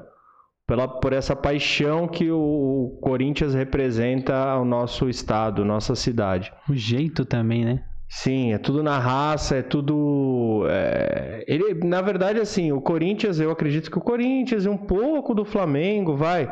Mas o Corinthians, ele representa muito é, o, o, a raça que o brasileiro tem. Entendeu? É um time raçudo, é um time encardido. Mas o. o... Pode é falar. um time que, que, a- que além de você ter a, a qualidade, você precisa jogar com a raça, né? Com o espírito. A torcida gosta disso, né? Sim. Manda aí, filho. O Corinthians é bem assim. É, mas, pô, é timão, né, cara? Você tem vontade de jogar no, no- aqui no eixo? Rio, São Paulo. Que não existe mais eixo Rio, São Paulo, né? É, Sul. É, São, é, Rio, São Paulo, Sul e, e Minas, né? Não, não tá mais restrito o grande. Ainda está se reduzindo para só dois clubes, né? O América. todos, o América Mineiro. América Mineiro e, E segundo, o Atlético, Mineiro, que conseguiu seu primeiro bi, que é a dívida de um bilhão. Meu time também tem, mas eu nem ligo pra isso. O importante é zoar. Você tem vontade de jogar nesses eixos aí, ô, ô, Michel? Ah, com certeza, né? É, além de ser o eixo do futebol, são onde estão os maiores clubes do Brasil, né? E eu acho que qualquer pessoa que quer ser um grande jogador sonha jogar nesse, em um desses clubes grandes, né? Em clube de massa, clube de torcida. E deve ser uma sensação maravilhosa, né? Você ir jogar com um estádio lotado como Arena Corinthians ou Maracanã, Morumbi. Vou dar uma moral pra você, ou no Allianz. Não, pô, você não- eu tô achando que você não gosta do Palmeiras, não, cara. Não, não, nada contra, é só só uma vez mesmo que a gente pegou o Palmeiras, né, na competição, na Copa 2 de julho. A gente tava nas quartas de finais, aí a gente tava fazendo um bom jogo, só que terminou 5x1 pro Palmeiras. Aí depois dali eu. Mas você jogou, Um certo sentimento estranho. você jogou contra quem? É. Jay. Quem tava nesse time contra que você jogou? Foi, foi contra o Sub-15 do Palmeiras. Eu acho que no profissional não tem nenhum ainda, né? Porque são da minha idade, são 17, 18, ainda tão novos. Mas deve ter projeção aí, porque eu lembro que naquela época, o Sub-15 do Palmeiras já tinha seis jogadores que era da seleção brasileira, né? Com idade Sub-15. Era realmente o time era o time mais forte do Brasil, né? Naquela categoria, na, naquele ano. E foi uma boa experiência, né? É, o Palmeiras, o ano passado, se eu não me engano, ele ganhou quase tudo, velho. Ganhou quase tudo. É. Tem, gente que fala que a gente não tem mundial. A gente tem mundial da categoria sub-13, sub-14, sub-15. A gente tem mundial. Falando do, do Palmeiras, o, o, o Danilo também, que joga lá, o volante do Palmeiras, Monstro. também foi da base do Bahia, né? Também Ah, é? convivi com ele. É, também convivi com ele um período lá na, na base também do Bahia. Ele tem uma história até que, que serve como inspiração, né? Eu me inspiro também um pouco na história dele. Que ele era um, um moleque que também não era defensor, ele passou a ser defensor quando chegou no Palmeiras, ele jogava de atacante ou meia. Só que no Bahia ele era muito magrinho, né? Muito franzino e o clube acabou que não teve essa paciência com ele de ter a evolução física esperada e aí ele acabou sendo dispensado, né? E até ele mesmo conta que foi um período difícil, que ele pensou em parar de jogar. Aí foi quando ele veio com um time da segunda divisão do, daqui da Bahia, o Cajazeiras, e jogou pelos profissionais daqui com 17 anos e foi onde tinha os olheiros do Palmeiras e o levaram para a base. E é uma história também que serve como inspiração, né? Além de ser daqui da Bahia, ter um contato, uma história que também ele teve que correr atrás, né? Um cara que não queriam porque era magro, porque não crescia e, hoje tá fazendo gol na Libertadores, sendo campeão da Libertadores e mudando aí a vida. É dete- determinação, né? Não pode deixar a peteca cair, velho. Pô, é mó legal porque foi igual o Marcos Rocha falou, né? Você, você quer mesmo que eu chegue num Danilo, num Gabriel Menino, num Patrick de Paula, os moleques que ganharam tudo e falem que ele não tem copinha? Aí é difícil, né, cara? Os moleques ganharam Libertadores, ganharam Paulista, ganharam Copa do Brasil e quer que eu xingue, quer que eu zoe eles porque ele não tem copinha. É, esse, esse lado é um lado mais torcedor, né? Que é bom do brasileiro, que é esse lado da zoação. Mas quando você escolhe ali seguir o profissional, você tem que acabar um pouco perdendo esse lado, né? Torcedor, esse lado gostoso. Mas essa zoação que a torcida tem é muito boa, né, velho? O que deixa o futebol divertido. E. E a zoeira é entre os jogadores também, né? É, porque, tipo, não pode. Não andam divulgando, né? Mas é claro que um jogador gasta o outro, essa questão mesmo aí, não, se não tem mundial. É, é bem, bem provável que durante uma partida um, um jogador do Flamengo fale isso com um do, do Palmeiras e acabe tendo aquela provocação, né? Que Os caras têm o é contato um do outro. Os caras têm, os É. caras zoam. Os caras devem estar até em grupo de, de, de, do Whats, um zoando o outro. É. E às vezes tem que ver também, se eles não fazem isso, para ganhar mídia. Sim. Às vezes no, eu troco ideia com você numa boa, que acontece algumas vezes, ou pode acontecer, não posso afirmar. Eu tenho você no WhatsApp. Aí eu falo, pô, Michel, cara, tá muito parado aí e tal, não sei o que. Mano, vou meter um tweet pra zoar você, velho. Aí você fala, não, não, coloca lá que eu respondo. Aí, a hora que o bagulho gera uma polêmica, a gente vai lá, exclui o tweet, ou posta nas nossas redes sociais. É, deve ter dessas aí mesmo, né? É, cara, é. É a vida. Mas esse jogo que você falou que você jogou, tomou de 5x1 do Palmeiras, foi copinha? Não, foi a Copa 2 de Julho, né? É uma ah. Copa regional, onde vem. Acho que vocês devem ter ouvido falar, é uma Copa que Já. vem os grandes clubes, vem Flamengo. Esse ano mesmo o campeão foi o Palmeiras. O Palmeiras bateu o Flamengo na final, mas é como se fosse um, um campeonato brasileiro, né? Sim. Vem. E você jogou copinha? Não, a copinha não, porque a copinha eu tinha idade mínima para jogar, né? Que agora com 18 anos, que a copinha é sub-20, só que acabou não tendo por causa da pandemia. A hora que mas você tinha espero... idade para jogar, a pandemia atrapalhou. É, é mas eu espero um, um, dia poder jogar, né? Porque a copinha é um, uma vitrine muito grande. Se Sim. eu já não tiver estabelecido em, no profissional, que é. Que aí você não precisa mais jogar copinha, mas é algo muito difícil. Mas eu gostaria sim de jogar copinha é uma competição, a maior competição de base no Brasil, né? Sim, sim, sim.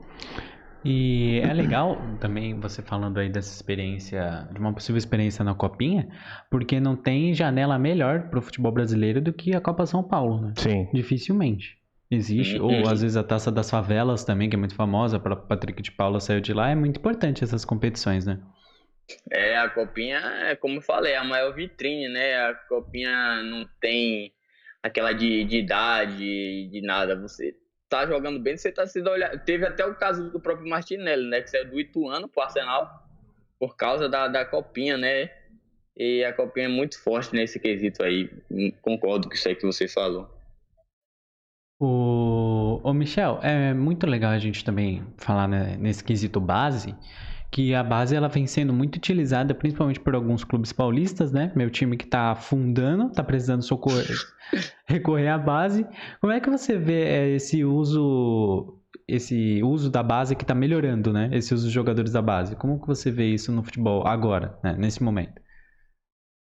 Eu vejo como algo que era para ser mais natural do que necessário, né? Uhum. Porque às vezes acaba subindo um, um, garoto de 17, 18 ou até mesmo 19 anos que ainda não está pronto para jogar ali no profissional, mas por causa da, da deficiência do clube, você tem que acabar subindo. Mas também não, não, deixa de ser uma oportunidade, né? Porque na base é assim, como eu falei, desde quando você entra na base lá dos, do, com 13, 14 anos, você é cobrado para poder chegar no profissional. Então, mesmo você não estando pronto, você tem que chegar no profissional e mostrar que você tem uma base. Por isso que o nome é base. Você tem que ter uma base do que é o futebol profissional. Sim. E, e eu acabo achando que é, é uma oportunidade muito boa, né? Porque você está jogando num time como você usou como exemplo seu aí, o Corinthians. Você novo jogando num time como o Corinthians, cara. É uma sensação de realização, né? É uma oportunidade incrível, né? E é bom é, esse tipo de situação para alguns clubes, né, que conseguem grana ao vender os jogadores, que Sim. estão passando principalmente por esse momento difícil. Só que também meio que coloca os jogadores na fogueira, né? Principalmente na situação do Corinthians agora, é, do Vasco também, do Botafogo, do Cruzeiro. O que, que você acha? Que você do, acha cruzeiro, jogador... do Cruzeiro. Do Cruzeiro. do Cruzeiro. do Cruzeiro. E do Cruzeiro. O que que eu acho sobre o É, que, se você acha que Tá bom. Se você acha que isso prejudica os jogadores de alguma forma e como prejudica? Cara, prejudicar acaba prejudicando um pouco, né? Que é a mesma coisa de você mandar um, um guri que não sabe andar de bicicleta andar de bicicleta. Ele vai cair. Mas ele vai aprender. E aí, como é no futebol, você pode nos primeiros meses, nos primeiros jogos, você não conseguir mostrar aquele seu futebol da base, porque a base é muito diferente do profissional, mas você tendo ali bons profissionais, uma boa comissão técnica, uma diretoria que lhe passa confiança, né, mesmo você errando, você continuar tentando. E eu acho que, que, que é uma oportunidade e é um, uma evolução que você vai acabar tendo, né? Ruim é quando você acaba sendo queimado, né? Que é o que é uma palavra que muitos usam, né? Porque realmente acontece de um moleque da base entrar dois, três jogos e não conseguir corresponder e ele ser queimado. Você não vê ele subir durante dois, três anos e às vezes não sobe mais, é até negociado e você não vê. Isso que é o perigo, mas, mas você tem que estar pronto para todas as possibilidades, né? E mais importante é você tem que estar com a cabeça boa, né? Para poder jogar no profissional. É isso que pessoa, as pessoas não entendem, né? O pessoal que assiste, a gente está tentando, agora a gente está começando a entender um pouco mais porque a gente já conversou com várias pessoas, né? E o que as pessoas não entendem é que assim, a pessoa fala: ah, não, o cara foi. A vida dele é jogar bola. O cara joga bola desde os 8 anos de idade.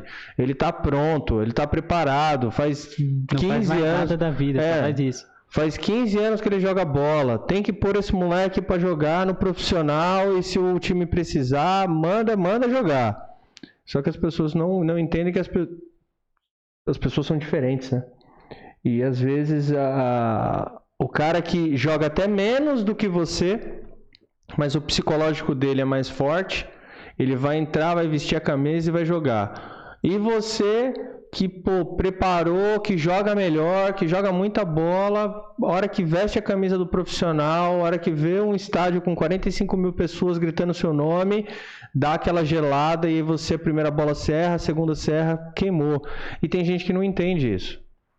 É, você falou sobre essa questão, porque quanto mais expectativa você tem, mais cobrança você vai ter. Isso é a lei do futebol. Você pegar até uma entrevista do Vinícius Júnior, ele fala que quando ele foi convocado é, para o primeiro jogo dele no profissional, a torcida começou a gritar o nome dele e o desejo dele é que o jogo acabasse e que ele não entrasse, que ele estava morrendo de nervoso. E quando ele entrou, ele falou que ele não queria que a bola chegasse no pé dele.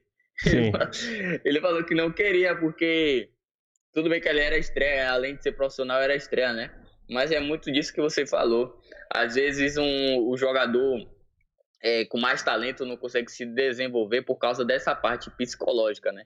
Acho que é o essencial do futebol são, são os três fatores: a parte técnica, física e a parte psicológica. Sim. E não tem a parte mais importante. As três são importantes. Você tem que estar equilibrada com, com todas, né? Para você conseguir tá jogando, né, nem você ser um craque, mas para você estar tá conseguindo jogar no, no, nível Série A do Brasil, no nível time médio ali da Europa, você tem que ter isso. Porque é essencial, é essencial, porque às vezes você perde um gol na cara, você, como é que, ele vai lidar? Será que ele vai pedir outra, outra bola? Será que ele vai querer tocar na bola de novo? Às vezes você é um zagueiro, você tá fazendo um, um jogo perfeito, acaba falhando em um lance, em um posicionamento Aí como é que você vai se posicionar no próximo jogo? Será que ele vai ficar com receio? Entendeu? Tem várias vezes isso, né? Tem, tem muito a ver isso, né? Sim. Porque o, o que os treinadores falam que é isso. O, o quão bom você é, é o quanto de personalidade você tem. Você errou uma, você vai de novo, vai de novo, vai de novo. Porque é fácil você errar e depois se omitir, né? Você se marcar, né? É o que eles falam. Tem muitos jogadores que se marcam. Eles mesmos buscam a marcação para a bola não chegar neles, porque eles estão nervosos, eles estão sem confiança. E aí, usando o exemplo do Vinícius Júnior, que foi um cara bastante criticado, né, por, por, sua tomada de decisão ser, ser ruim ainda, sua finalização, né, ele não sabe a hora de tocar, a hora de correr. Mas se você for assistir um jogo, ele é um cara que dá opção o tempo todo, tá querendo sim, pegar sim. na bola o tempo todo, tá indo pra cima o tempo todo. Ele é um cara que tem uma personalidade muito grande, acho que é por isso que ele, com 20 anos, já tem mais de 100 jogos no Real Madrid. É, vai então, amadurecendo, que... né? Evoluiu muito, evoluiu bastante, principalmente é, no jogo contra o Liverpool. A gente exatamente. conseguiu ver bastante isso. Isso, isso. Então, para você que para vocês que estão assistindo aí, assim como eu, quer ser um, um, jogador profissional, um jogador de grande nível, acho que se você não tiver personalidade, você pode ter o maior talento que for, mas se você não tiver personalidade e coragem, você não vai para lugar nenhum. Boa, mano, boa. Pô, show. Moleque já com essa idade. Não, moleque, eu vou repetir de novo. Moleque com essa idade. Jogador. O apelido do cara é Pogba. O cara se esperando o Juan no Marquinhos. A dele é o Pogba. E já, mano, troca uma ideia dessa. E filósofo, pô. Pô.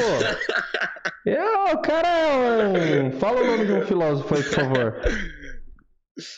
Não gosto disso. É, é Mark Zuckerberg, não. Mark Zuckerberg. Pô, moleque, da hora, frase legal.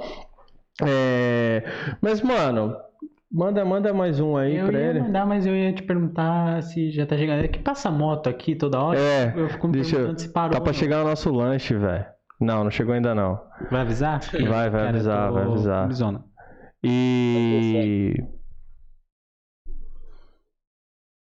Cara, é... Tem algo que você queira abordar? Passa Não, pela cabeça ou é- a fome também tá te consumindo? Não, a fome tá me consumindo. Pô, a gente tá com fome, velho. A gente veio pra cá cedo, velho, pra arrumar. Tava dando um bug geral aqui. A gente não sabia o que Tanto que fazer. a gente até pede desculpas aí pra você de novo. É, Atraso, atrasou um pouquinho aí. E. O áudio sabotou a gente, cara. Eu. ah, Oi, tudo bem? Olhando pra cá? Fala aí. manda aí, manda aí. Toca aí, toca aí. O cara tá fora de si. E, Michel, é, o sonho de todo jogador, é, além de uma Copa, uma Champions League, ou uma, con- conquistar uma Libertadores, um Mundial, é o- a Copa do Mundo, né? E antes de ver a seleção do futuro, como que você enxerga a seleção agora? Como, quais jogadores você convocaria que você acha que não estão tendo uma chance? O que, você tá achando da seleção? Que volta a jogar em junho, vale lembrar. Eu acho que a seleção em, a nível de talento, né? É uma seleção muito boa, né? Só que o, o não tá conseguindo ter aquele futebol vistoso, né? Que todo brasileiro se acostumou a ter. Eu acho que tem um pouco a ver com o estilo eu- europeu, né? De ser que o povo acaba julgando muito, que hoje o, o Brasil quer ser europeu e tal. Mas eu acho que tem a ver muito com a questão da evolução do futebol, né? Não adianta você jogar como jogava há 10 anos atrás, sendo que, que hoje as coisas não são mais assim. Sim. Então eu creio que a gente tem uma boa seleção. Vamos colocar aí uma top 4 seleções do mundo hoje, em nível de elenco, nível de jogador. A gente tem um fora de série, que é o Neymar. A gente tem o melhor goleiro do, do mundo atualmente. Talvez não atualmente, porque ele vive uma fase ruim, que é o Alisson. A gente tem o melhor volante do mundo, Concordo mim, né, também. atualmente, é o Casemiro. A gente tem jogadores como, como o Firmino, que vem de temporadas boas. Gabriel Jesus, que joga hoje num, num time, se não for o melhor treinado, é um dos melhores treinados, que é o Manchester City. E eu acho que a gente tem uma, uma boa seleção, cara. Tem boas peças. Falta, tem muito a ver também um pouco tempo de treino, né? Você reúne ali duas semanas, em duas semanas, em dois jogos, é mais treino teórico, em questão de vídeo, de análise. Mas eu creio que a gente pode fazer sim uma boa Copa do Mundo. E, E cara, a, e a. Copa América, né, que tá mais próxima, já tinha até esquecido, porque agora todo ano tem uma Copa América, não tô entendendo mais nada. a gente já nem Copa sabe América. mais o que é seleção, né? Quanto mais o calendário dela. É verdade, complicado, né? E o clima da seleção também aparentemente ser bom, né? Tem vários caras lá que são da resenha, que são da zoeira, e eu acho que isso é muito importante na concentração, você poder resenhar bastante, você poder se descon- de- de- de descontrair, né? Porque ali é uma pressão muito grande. Então, esses momentos de, de rela- relax é ótimo. É, isso eu vejo, todos os bate-papos que a gente teve, com, foi com o Juan também, né? É, vocês falam bastante porque vocês se isolam da. Falam sobre isso porque vocês se isolam da família muito, né? Então vocês. A família de vocês, querendo ou não, é o primeiro lugar, é o parceiro de quarto que dorme na concentração. Segundo, é a galera da, da resenha que vocês estão ali no dia a dia, no carteado, no dominó, na brincadeira em campo, no fute-mesa. é, E, e a maioria de vocês falam isso, em questão. Isso daí suprir a, a falta da família. Exatamente. E até você citou isso também agora. Essa resenha é importante. Essa, essa, De- Demais, aí, porque você, como eu falei, né? Quando você escolhe uma profissão dessa, que é o futebol, você não tem uma vida adolescente normal. Só que quando você tá ali com os caras da sua idade, num quarto ou na sala de jogos, numa resenha, você esquece do futebol. Você lembra que você ainda tá novo, que ainda você pode fazer aquelas besteiras de, de, de criança, você tá ali fazendo aquelas resenhas furadas, né? E é um momento bom mesmo, bastante que a gente tem história pra contar, né? Tipo, passar Fica na frente na do, memória. passar na frente do Bahia, colocar a- o palito de dente na campainha do Bahia e sair correndo. é, algo assim, essas coisas. Mas é uma coisa que, que eu não vi, ou não quiseram, não falaram, né? É porque a concentração é quase um BBB, né? É um Big Brother. A só, nível de quê? Como se fala? É, só falaram das coisas boas, né? Da, da parte da resenha, de brincar, de zoar, um quarto hum. zoar o outro, um parceiro zoar o outro. Mas rola um estresse? Rola, rola bastante, porque. São Por pessoas é... diferentes, são culturas diferentes, são é, é, pessoas de estados diferentes. É, e, e às vezes você tem um estresse do treino, né? Nem sempre você tá treinando bem, nem sempre você tá jogando bem. E aí, às vezes, quando você já tá estressado, até uma folha cair já é coisa aí pra tumulto, né? Pra briga, pra uma discussão. E às vezes tem muito disso, cara. E às vezes tem um que não, que um é mais marrento que o outro, um se acha melhor do que o outro, um é, tem pouca humildade, outro tem mais e, tem aquela aquele jeito, né, que um, um tem um jeito de, de cultura diferente, como você falou, e acaba assim tendo essas tretas, tendo essas brigas. E acontece também. Não fica longe não. E zagueiro, e zagueiro nada de braçada quando arranja confusão, né? Porque ele só espera é, o atacante eu... vir para dar paulada. é, tem que ser malandro, né? Esses atacantes rapidinho aí acho que vai passar fácil, né? Não é assim não. É. E, Michel, é, é bom você ter falado aí do caso da seleção, no caso da resenha. A gente até vai entrar mais um pouco mais fundo aí nessas suas histórias. Espero que você tenha bastante história para contar. Resenha Rapaz, algumas eu acho que eu tenho. Eu sempre fui um desses caras pioneiros da resenha, velho. Cara, Conta aí, só uma só, só uma só. Só pra dar um início aí, daqui a pouco. Só um teaserzinho. Ah, só pra gente enrolar pra chegar o lanche aí, pra você ficar com água na boca. Ficar melhor, cara. Eu vou contar uma que, que meu, meus colegas até pediram pra me contar aqui. Que foi a da resenha que eu passei um trote, né? Lá pros caras do, do Bahia na, na época. Dizendo que eles iam ser patrocinados pela Adidas. Você tá brincando, velho. Não, não, não. Conta aí. A, a gente tinha ido pra uma competição, né? Aí a gente foi pra uma competição fora, né? Acho que foi em Minas Gerais, não me lembro muito bem. E aí, cara, a gente teve um, uns jogadores assim que se destacaram, né? Que, como falou, que fez uma boa competição e tal. E aí tava todo mundo lá no meu quarto, né? No meu quarto tinha um videogame e tal, onde era a resenha fluía. E aí eu tava jogando videogame, eu perdi. Aí sabe como é videogame, né? Aquele negócio cheio até esperar a sua vez. Eu falei, rapaz, tem que fazer alguma coisa. Fui, botei no YouTube como ligar restrito. Aí o YouTube foi e me ensinou como é que eu poderia ligar restrito. Hum. Aí eu fui e falei, vou, vou escolher um desses caras que tão, foram o destaque, né? Vou ligar, vou falar que eles vão ser patrocinados pela Adidas. Aí eu peguei liguei pra três. Aí teve um deles que, que é o Silvano, né? Ele é um, ele é um zagueiro, só que tipo, ele é zagueiro, zagueiro mesmo. Zagueiro Cara fechada, sério. É, sério, o tempo todo assim, pegar pra umas resenhas assim. Aí eu falei, rapaz, ele fez uma boa competição, acho que se eu ligar pra ele, ele vai acreditar. E aí eu fui e liguei. Quando eu liguei, eu mudei a voz, né? Eu não tava com essa voz, eu botei uma, mudei a voz, eu mudei a voz e falei, alô, Silvano? Tipo assim, algo assim. E aí ele tava no supermercado, não sabia. Puta eu falei com ele. Alô, Silvano? Ele, é, sou eu mesmo. Eu falei, Silvano, aqui quem tá falando é fulano, representante da Adidas. Acompanhei você na competição, você foi um dos destaques. Tô querendo fechar uma parceria com você, com a nova coleção da Adidas, né? Com essa nova geração de zagueiros. Aí ele foi e falou assim, cara, tô muito feliz Tô muito feliz com essa ligação. É um sonho que eu tô realizando aqui, cara.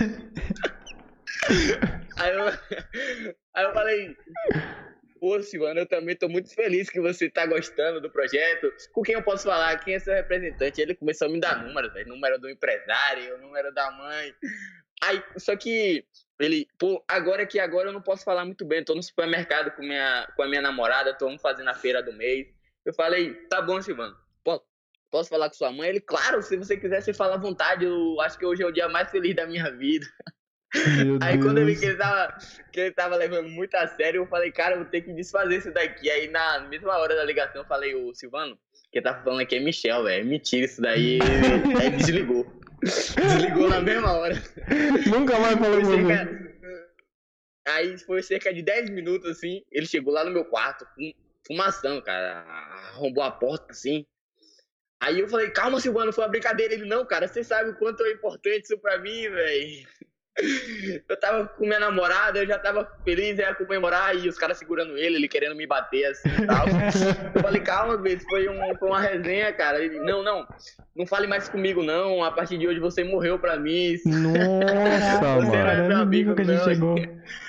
Aí eu falei, calma, calma, e até o homem se, se acalmar de novo, foi, foi duro, viu, que o homem era estressado. Tive que chamar ele pra conversar duas vezes, explicar que era uma, uma resenha e tal, e até ele entender, né? Mas durou aí bastante tempo essa resenha, até o próprio treinador tirava sarro com ele, perguntava onde é que ia chegar o kit da vida dele. E, e ele pegava a cara.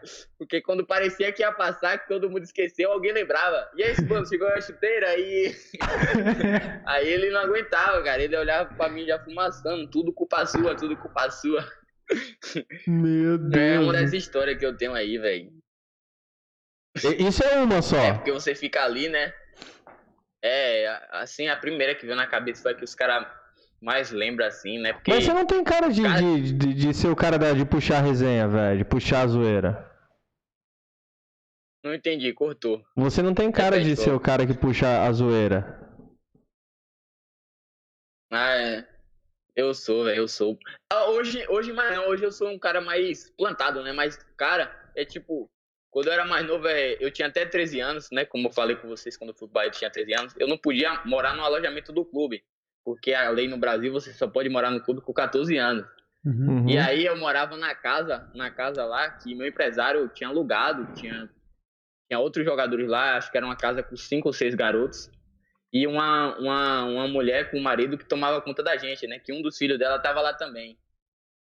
Cara, eu fui expulso dessa casa aí, que ela disse que não aguentava mais, que, que todo dia era uma resenha, era alguma coisa, era... E aí eu cheguei até a ser expulso, aí depois o meu empresário voltou atrás, falou que ia me dar uma nova chance e tal. Eu lembro que teve uma vez que a gente queria muito jogar videogame, pô. Queria muito. Aí o marido dela não tava deixando. Não tava deixando, ele tava assistindo alguma, alguma coisa lá, só que tipo, era o dia todo já, já era a tarde toda, e a gente todo pra jogar, cara, fazer um campeonatozinho de FIFA. Aí eu cheguei, né, fui no quarto assim, a televisão era uma smart, né? Conectei meu YouTube na televisão. Hum, Aí ele era, ele, ele é cristão, né? Ele tava assistindo lá alguma coisa lá da igreja. Aí na mesma hora eu, eu conectei. Aí eu tava conectando o meu celular na televisão. Aí do nada eu botei aquela música da MC Pedrinho, tá ligado? Dom, dom, dom, dom, tá ligado? A música. Já escutou?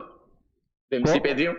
Dom, dom, dom. Uma bem, bem putaria mesmo. ah, E aí do nada tava transmitindo no meu celular, foi pra televisão, ele ficou louco. Isso é coisa do capeta, quem é que fez isso? E aí Caramba, entrou cara, no quarto, nível. ele entrou no quarto fumaçando lá pra saber quem é que fez isso e tal. E, e aí ninguém falou que era eu também, não falei que foi eu. E, e ele ficou retado, desligava a televisão, ligava e não parava de tocar aquela música lá que é uma música do funk, né? Um funk putaria do Pedrinho aí, bem pesada as letras. E aí ele pegou a cara. Foi uma resenha também dessas aí que, quase, que a gente quase lembra. apanhou. Quase, quase apanhei, velho. Ele ficou Aí a gente ficou até de castigo uma semana lá, sem nem encostar na TV, até, até saber quem é que tinha colocado a- essa música lá na TV com ele assistindo. Caraca, você foi expulso da, da- do, do, do alojamento que você ficava, velho. Foi, Que tinha foi, cristão, foi. cara. Meu Deus. Você tem tudo pra Né? ser. Parabéns. Você Se- conseguiu o que poucas pessoas É. no mundo acharam que alguém ia conseguir. E você tem tudo pra ser um mega, hiper jogador. Porque geralmente os jogadores mais atentados são aqueles que dão mais certo, né, no futebol. É incrível isso. É, isso daí. Isso Não sei é, o porquê, É incrível mesmo, velho. mas vem Mas do agora eu futebol já, já tô bem raiz. tranquilo já, velho. Eu vou É, deixar aí- avisado pra você que bem. na Europa você vai apanhar bastante, tá? Por causa de drible, por causa desse tipo de coisa. Os caras vão te caçar em campo também, cara. Aí, aí eu deixo pro, pros caras dos atacantes, os caras da frente, né? Que os caras têm que ser driblador. Eu, eu não, não tenho essa característica, não. Atentado mais só fora de campo mesmo com a resenha.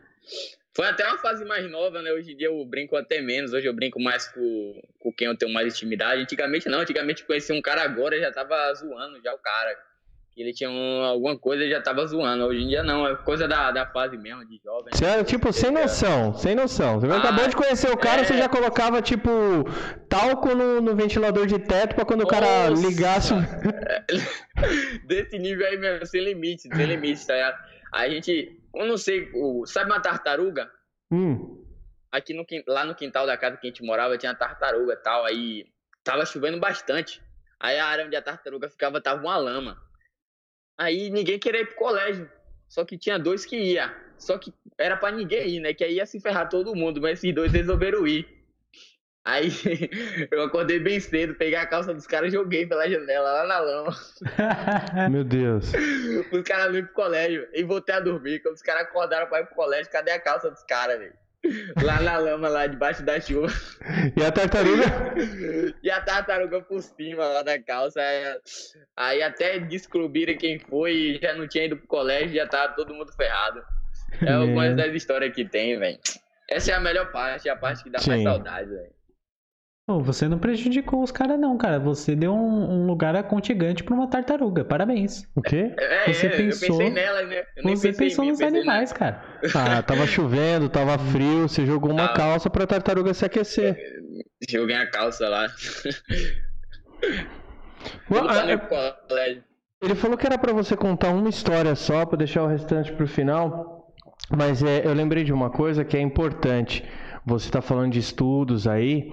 É, Cara, você tá estudando. O que, que você pensa em, em fazer, em fazer, se não der certo no futebol, pra se formar ou coisa do tipo?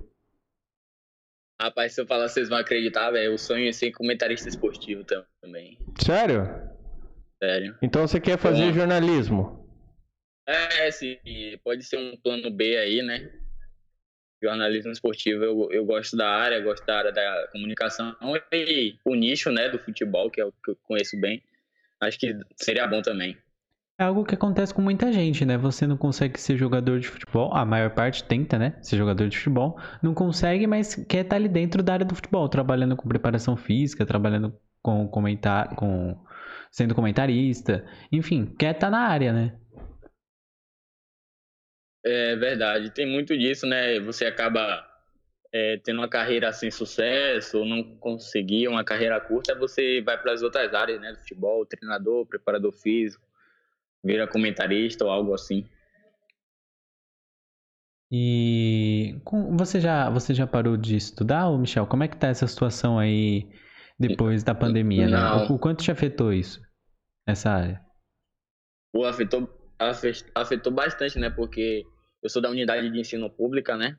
E aí as aulas não voltaram aqui na Bahia de jeito nenhum, nem de forma remota, só esse ano que voltou, né? Forma remota. Aí esse ano que eu tô completando o terceiro ano, né? Que era pra me ter completado ano passado, mas como ficou ausente as aulas, tô completando agora. É, sei como é. Não, não teve nem aula online. É, não teve, tá, teve, tá, teve as aulas online agora, a partir desse ano, mas o ano passado não. Aí foi um ano perdido. Sim, é, é- é difícil, realmente complicado para muita gente que, que quer seguir em outras áreas, né? Nem que seja do, do esporte. É uma situação complicada, né? É, é difícil, velho. Porque assim, a, a educação, querendo ou não, já é um pouco precária, né? Aí tem uma pandemia. E aí você fala ah, online, tá bom, mas e os, os alunos de escola pública? Tem condições de ter um celular, tem internet, tem, tem tudo isso, cara. Tem que pensar em É. tudo isso. É, é, é, é difícil. Mas aí você pensa em fazer jornalismo mesmo ou. Eu penso em ser jogador, né? Jogador e alavancar essa carreira. Aí, quando você já consegue ser jogador de um nível legal, um reconhecimento legal, você às vezes até consegue receber umas propostas, né? Sem ter até a faculdade do jornalismo. Mas se algo não der certo, pretendo sim ir para essa área do jornalismo, uma área que eu acho bastante. uma área boa, né? Sim. Outra, E- outra coisa, vocês conseguiram entrar em contato com, com esse carinha que eu dei o contato aí pra vocês? Vocês pediram? Que, que, quem Eu que ele mandei. mandou? Deixa eu ver aqui. Aí, eu mandei acho que a o- gente conseguiu eu- entrar eu mandei- contato. Sim. Eu mandei o Daniel, eu acho. É, teve um que falou que topa, mas no momento ele não estava muito afim. E... O Daniel do Atlético, é, não foi? Do Atlético, não é isso? É, Daniel, é. Ele falou que não, não sei porquê, mas talvez ele estava na correria, treino, não queria focar nisso, né? É, pode ter sido isso também. Mas eu acho que foi ele sim. Agora é. um outro, acho que a gente falou com ele até ele. Deixa eu ver aqui.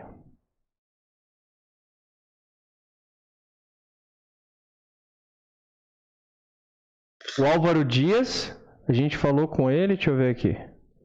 Álvaro também é de que? Ele não respondeu. Ô Álvaro, responde nós aí, mano. responde os caras, os caras são gente boa. É... Você mandou acho que os dois, né? É, acho que mandei uns dois mesmo. Depois ele, o Daniel aí é certo topar, ele deve estar tá apertado, ele é um cara bem focado mesmo, ele deve estar tá num... Que ele, ele também ele tem 18 anos, né? Uhum. Ele está no Galo e acabou de ser inscrito para Libertadores lá pelo profissional do Galo. Acredito que ele deve estar tá na correria mesmo. Pô, que da hora. É, eu vi as fotos é. no Instagram dele, ele treinando lá, tirou foto com o Hulk. É, esse caramba, né? Ele é, ele é um moleque, um moleque sangue bom também. A gente jogou junto no Bahia, depois jogou junto no Bahia de Feira. E aí ele foi pro Galo no ano passado.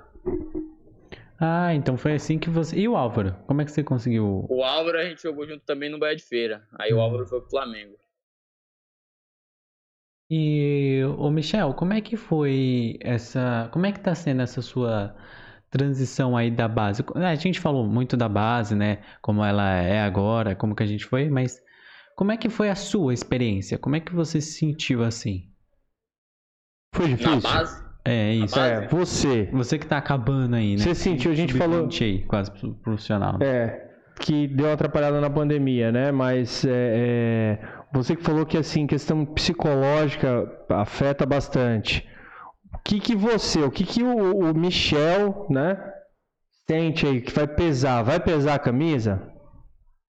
Cara, pesar a camisa eu acredito que não, porque é como eu sempre falo até com meu pai mesmo. Você faz 5, 6 anos de faculdade para ser um cirurgião, chega na hora da cirurgia, você vai mandar outro fazer no seu lugar, você não vai, né? Então uhum. acho que pesar a camisa não vai. Mas você tem que estar tá pronto, né? A base é questão de, de evolução a todo momento, a todos os anos, porque até o sub-20, até o sub-20 acontece muito da questão da maturação. Tem um jogador que matura mais do que o outro, um que é mais forte do que o outro, um é maior do que o outro. E aí você tem que entender que aquele momento você não tá jogando por causa disso, não porque você é ruim, entendeu? Os uhum. moleques que tá aí até na base, aí agora e, e for assistir esse vídeo, tem moleque que tem 14 anos e tem 1,80m, tem outro com 14 anos que tem 1,70m. Entendeu? Na, durante essas idades tem muito disso. Tem um que tem um, um porte físico mais forte que o outro, um já bate mais forte na bola. E aí o que é que eu falo para eles? Eu falo, calme, continue trabalhando, que quando chegar aos 17, ao, aos 18 anos, a força, o tamanho vão se equivaler. E aí vai sobressair a sua capacidade técnica, né? A sua capacidade psicológica e o seu entendimento de jogo, né? Sim. Porque tem muitos moleques na base que acabam se frustrando por isso, porque acha que tá na base e tem que ser titular. Na base não existe titular. Na base ali é questão de, de evolução o tempo todo. Tem, tem jogo mesmo que você joga, faz três gols na base, e no outro jogo você não é nem relacionado, entendeu? Porque tem que dar oportunidade de jogo ao outro cara, ao outro cara evoluir também. É e aí o que né? acaba. Né? É, exatamente. Tem que dar oportunidade para outra pessoa preparar. E o que os moleques acabam perdendo a cabeça hoje em dia é isso. Achar porque tá na base, porque eu sou melhor que você, eu tenho que estar tá jogando sempre. Mas não é assim. Um um tem que estar tá evoluindo e o outro também. E aí o cara tem que ter uma boa cabeça, tem que ter um, uma boa família, né? Uns empresários de verdade que ajude, que fale, ó, oh, calma, vai ter, vai ter ano que você vai jogar 50 jogos, vai ter ano que você vai jogar 20. E não é porque você é ruim, é porque é um processo. Porque tudo é um processo na base, entendeu? Sim. E o Michel, é legal essa evolução, né, também vindo de jogadores da base, vindo dessa adaptação do futebol brasileiro também, né? E cada jogador tem seu estilo de jogo. E como a gente estava falando de inspirações, né, também, o próprio Pogba meio que foi na zoeira, mas também é um grande jogador. É, você, no Brasil, em quem você se inspira? Em quem você acha, pô, adorei esse cara, gostaria de jogar como ele também? Cara, no Brasil, eu vou ficar com o Gerson do Flamengo. O Gerson do Flamengo. É, na, na, na zaga você já mandou um Juan e um Marquinhos, né? Agora é. na meiota, mas você é um meia, você jogando no Brasil hoje, o é. Gerson, pô. Você é um volante, você é um volante de marcação ou você é um segundo volante? Eu sou um volante com característica de retenção de bola, distribuição de jogo, controle de bola. Não sou aquele volante de marcação, aquele pitbullzão, não. Entendi. Sou, não, é, não é um Casimiro, mas também é, não é. Não. Apesar é... que o Casemiro ele foi recuado no Real Madrid, né? No São Paulo ele jogava de segundo volante. É... Ele é achou é a posição dele no Real Madrid. Isso, exatamente, né? Porque você hoje, hoje você tem aquele primeiro volante, que é o Casemiro, que protege ali a frente da zaga, né? E você tem o Casemiro, você tem um segundo volante que é um estilo um Paulinho, né, que jogou na seleção, que era aquele volante box box, que é de área a área. Você quase não viu o Paulinho no jogo, mas cruzava a bola na área, ele tava lá e fazia uhum. o gol. E você tem aquele volante que é o organizador mesmo, né? Que é o tipo Gerson, é tipo o, Tony Kroos, o Modric, esses volantes que aparecem para desafogar o time, para dar um, um, segundo passe, saída de bola, né? Sim, sim. segura um pouquinho, vai, vai batendo um papo com o Guilherme aí, ô Michel, que chegou, chegou, chegou a boia, chegou a boia. Eu vou, Pegou. mano. Ele falou do Paulinho aí, tinha uma ideia. É, já troca, já aí. troca aí. Ó, vou jogar pra essa câmera aqui, ó. Aí vocês. Pode ir pá, mano. Ô, ô, Michel, a gente falou disso um pouco antes, né? Principalmente quando a gente entrou no assunto da Superliga, né? Dessa baboseira lá no começo. Pô, em relação, em relação a Champions, cara, já que possivelmente ninguém mais vai ah, tá. Já que ninguém mais vai ser excluído, né? Nem Real Madrid, nem Chelsea, nem, nem, o pessoal todo. Quem você acha que é o favorito agora? Quem você acha que leva essa Champions? Ó, falando como torcedor, o PSG. Mas como favorito, analisando assim os jogos, eu acho que é o ano do Manchester City. Cara, acho que se o Manchester coisa. City de, de Guardiola não vencer esse ano, vai ficar complicado, velho. Eu acho que é o time mais preparado, o time que tem os melhores jogadores para vencer a, a, a, Champions esse ano. Cara, Mas eu espero que seja o Neymar, né? PSG. Sim, cara, eu penso a mesma coisa. Eu torço, eu torço bastante pelo Neymar. É, ano passado eu fiquei meio que na dúvida, porque eu, eu gostaria que o Lewandowski também ganhasse o, o melhor do mundo. Agora que ele já ganhou, eu acho que o Neymar já pode ser campeão dessa Champions aí, já tô torcendo por isso. Mas o pior o... Que, que se o PSG ganhar é capaz do Mbappé ainda levar, né? Porque o Mbappé é, tá é. O, o, Ney aí vai ter que fazer a diferença aí nesses quatro, nesses três jogos aí, porque o, o Mbappé tá, tá, acho que tá na frente também. É, o Mbappé vem forte, né? Principalmente pelo que ele vem fazendo aí nas últimas rodadas, do... apesar que o Neymar vem ajudando ele, né? É, mas aí porque o melhor do mundo, né, hoje em dia envolve muito questão de números, né? Se for pegar futebol, futebol, o Neymar só perde mesmo pro Messi, né? Eu acho que até em, em questão de talento, assim, tal, em, em, nível de jogo, ele é mais atrativo do que o Cristiano Ronaldo. Mas como para você ser o melhor do mundo, você tem que ter regularidade, números e troféus, o Mbappé é o artilheiro da, da Ligue 1, né? Sim. Mas a real é que a final vai dizer muito, né, cara? A é. real é, a final vai dizer bastante, principalmente com quem for, né? Verdade. E a Libertadores, cara? A Libertadores, o que, que você tem? A primeira rodada já foi. O que, que você acha? Eu acho que essa Libertadores esse ano vai ser bastante equilibrada, né?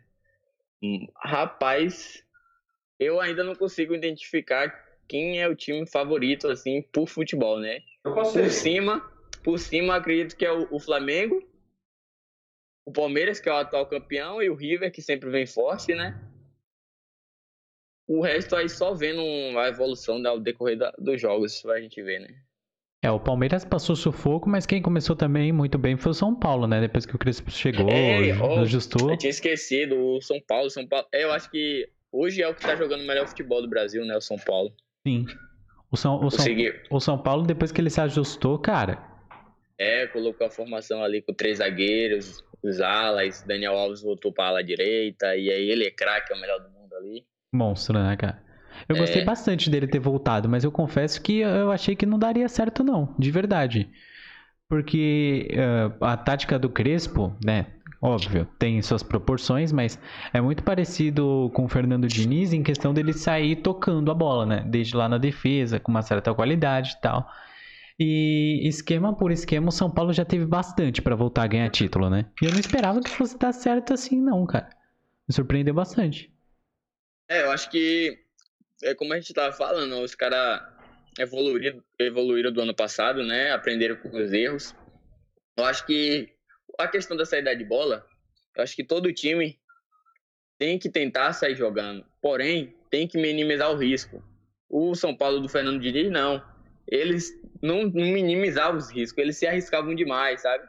E um time que tá na seca por títulos e do tamanho que é o São Paulo, você tem que jogar o menos nível de risco possível, entendeu? Uhum. E eu acho que é o que o Crespo conseguiu fazer agora. Cara, o São Paulo conseguiu, o Crespo conseguiu trazer uma, uma certa competitividade para o São Paulo. É, o, os torcedores já estão né, querendo ligar esse São Paulo ao São Paulo com DNA de Libertadores, é que o São Paulo realmente tem. É, acho que ainda é muito cedo, mas é coisa de torcedor também, né, cara? É coisa de torcedor, o torcedor sempre é o mais otimista, né, o que que mais sofre, né, por não ganhar título por todos esses anos. Acho que o torcedor tá fazendo a parte dele, né? Tem uns que é mais pés no chão do que o outro, mas acontece. E aproveitar que já chegou aqui, o homem daqui a pouco tá aí. Você tem alguma história engraçada com o torcedor, cara? Seja qual for. Cara, o torcedor eu tenho, velho. A gente foi jogar uma competição lá em Sergipe, em Aracaju, né? Lá pelo Bahia acho que eu era sub-15 na época. E aí foi uma do interior bem pequena. E tipo, o Bahia é muito grande, né? Aqui no Nordeste, especialmente. É muito reconhecido. E aí quando a gente chegou nessa cidadezinha, na época eu tinha um, um cabelo, um black power, sabe?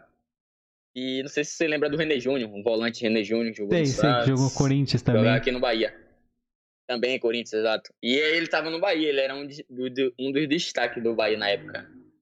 E aí a gente desceu do ônibus. Quando a gente desceu do ônibus numa pizzaria, a pizzaria tava lotada, era aquela pizzaria de posto de gasolina, tá ligado? E tipo assim, quando desceu, eu com black, né, e tal, já chamei logo a atenção. E aí os caras começaram a me chamar do René Júnior, filho do René Júnior, estou do lado da cidade do interior. E aí, cara, eu não tinha entendido nada, os caras me deu um, um guardanapo, me dá um autógrafo, me dá um autógrafo no guardanapo. Né? Comecei a assinar vários guardanapos lá, saí assinando vários guardanapos, tirando umas fotos lá com o pessoal. E foi um, um fato engraçado, eu lembro que na época a gente resenhou muito, né? Porque era uma cidade bem pequena e tipo, a gente era os astros da cidade quando chegou lá, no ônibus do Bahia, todo padronizado. E eu lembro que eu tirei umas fotos, assinei uns guardanapos lá e foi legal, foi engraçado com os torcedores. Antes de ser o Pogba do Nordeste, você foi René Júnior, cara. Olha que momento histórico. e, o cara, Júnior naquela e... época destruía muito no Bahia. Ninguém te cobrou depois não por causa disso? Pô, você me deu autógrafo, você nem era René Júnior, cara.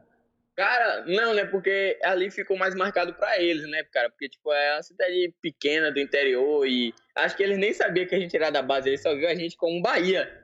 Uhum. era Bahia e o cabelo grande, eles lembraram de quem tá no auge, né? Porque futebol é assim. Quem tá bem é o que representa o clube, né? Você vê hoje Flamengo, é o Gabigol, é, é o São Paulo, Daniel Alves. E naquela época aqui no Bahia, quem tava sendo em destaque era o René Júnior. Aí viu uhum. que tinha uma semelhança física e os caras pensaram que era o René Júnior e começou aquela, aquela zoação. Caramba, cara. Lá. Que louco. O torcedor tem esse, tem esse momento, assim, realmente fanatista, que gosta bastante, quer porque quer é. estar perto do ídolo. E você, como torcedor, cara, já passou, já passou por uma situação como essa, parecida? Cara, não. Eu já, já fiquei doido pra ver um jogador profissional de perto, aquelas coisas de criança, né, que você só vê na TV. Porque quando você é criança, você acha que o jogador é um super-herói, né? Que o jogador não fica doente, que o jogador não sofre acidente, você acha que é tudo aquilo, né?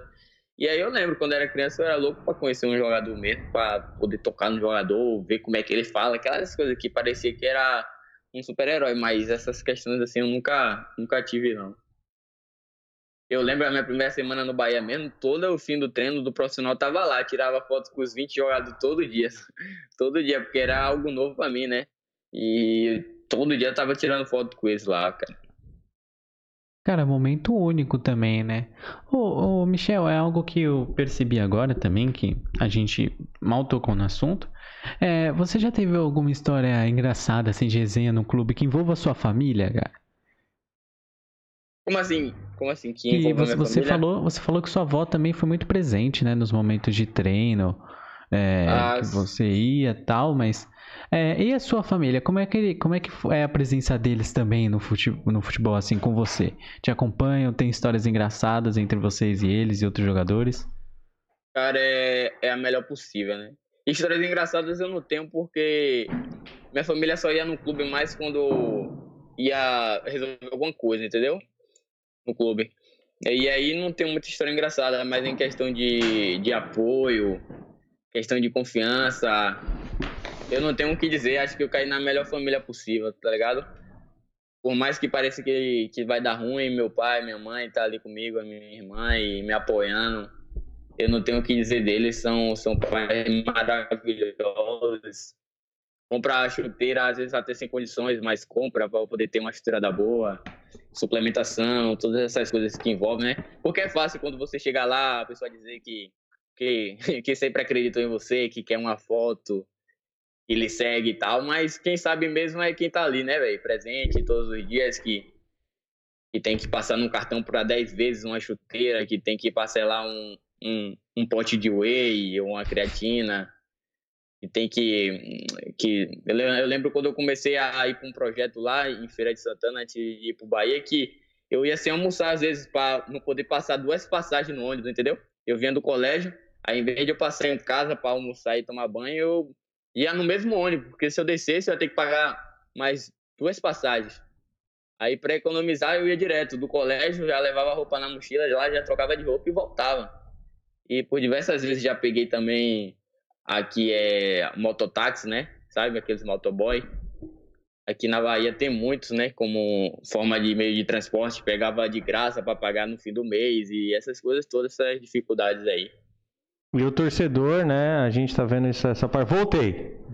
Voltei. Nem percebi. Mano, da hora, velho.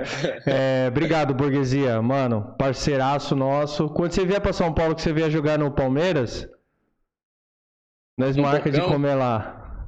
Eu vou Fechou. te buscar lá no Allianz, velho. Fechou, tamo Fechou, junto, moleque? Se Deus quiser. É nóis. Eu torço por você, mano. Obrigado. Então, aproveitando, a torcida que xinga o jogador, e, e o jogador chega onde consegue chegar enfrentando todos os problemas. É, as pessoas acham que o jogador, é, que eu vejo muita gente falando, ah, é inadmissível um jogador de futebol ganhar um salário de um milhão por mês ou 100 mil reais. Ah, tem muito mais coisas que podia investir.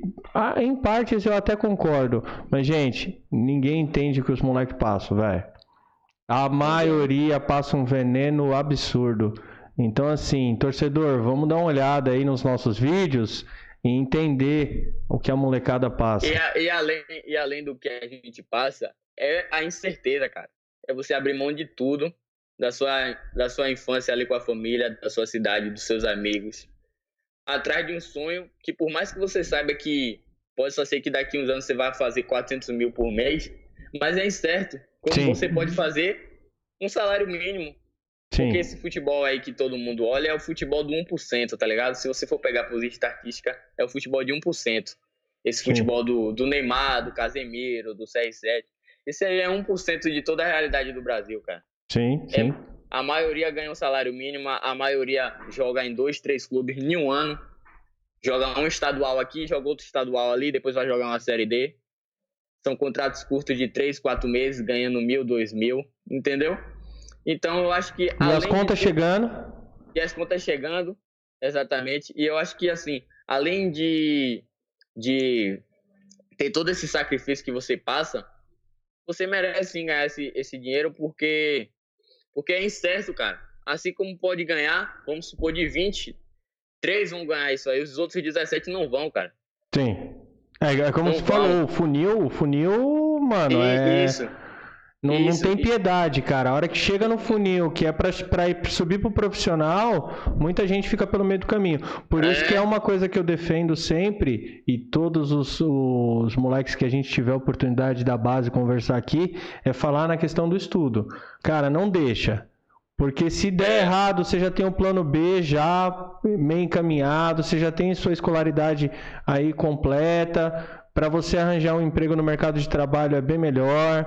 Então, assim, hoje as faculdades, tem muita faculdade é, facilitando a questão de você estudar em casa, no EAD. É.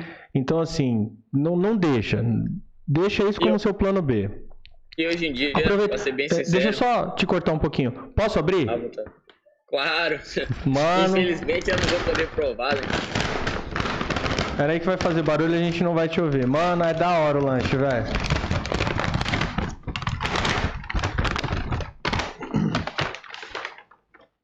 Eu vou no riquinho, você vai no Steve Jobs. E é legal lá que os lanches têm nome de pessoas famosas. Tem o lanche Steve Jobs, tem a Oprah Winfrey, tem a. Tem o Donald Trump. Tem, tem, o Donald Trump, tem, tem o Tony Stark. É, esse daí eu ia falar agora. Tem, tem o Tony Stark, tem o Bruce Wayne. Tem também a Gisele Bündchen, que é um lanche de salmão. A gente podia pedir para experimentar. Mano, é. Cara, é show. Já que Se liga. e assim, o cuidado. O cuidado que um... eles têm com a embalagem é fantástica, cara. Perfeito, perfeito design, tudo. Nossa. Olha, bonitão, ó. E, já que vocês tocaram nesse assunto aí de nome famoso de, de do hambúrguer aí, vou mandar uns, vou mandar um salve pra galera que tava comigo aí no, no início do ano, lá na cidade de Madre de Deus, que lá também tem uma, um açaí que os hambúrguer é nome de famoso também. E quem tava comigo sabe que eu comi a Princesa Elizabeth. Opa, mano. Um abraço aí pro Mas, pessoal é, que tava com o Michel num dos momentos mais importantes pra, da vida dele. É, continue, a gente te cortou.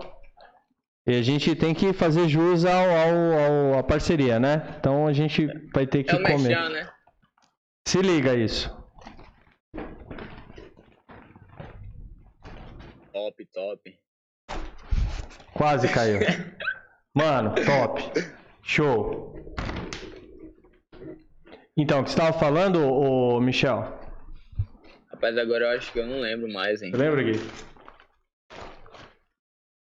É uma boa pergunta, realmente. Mas, mas a gente estava falando mas... Da, da, dificuldade que a molecada tem que estudar. Tem que... Ah, sim. Foi o que você estava falando que se desse errado, né? Tinha, tinha que estudar.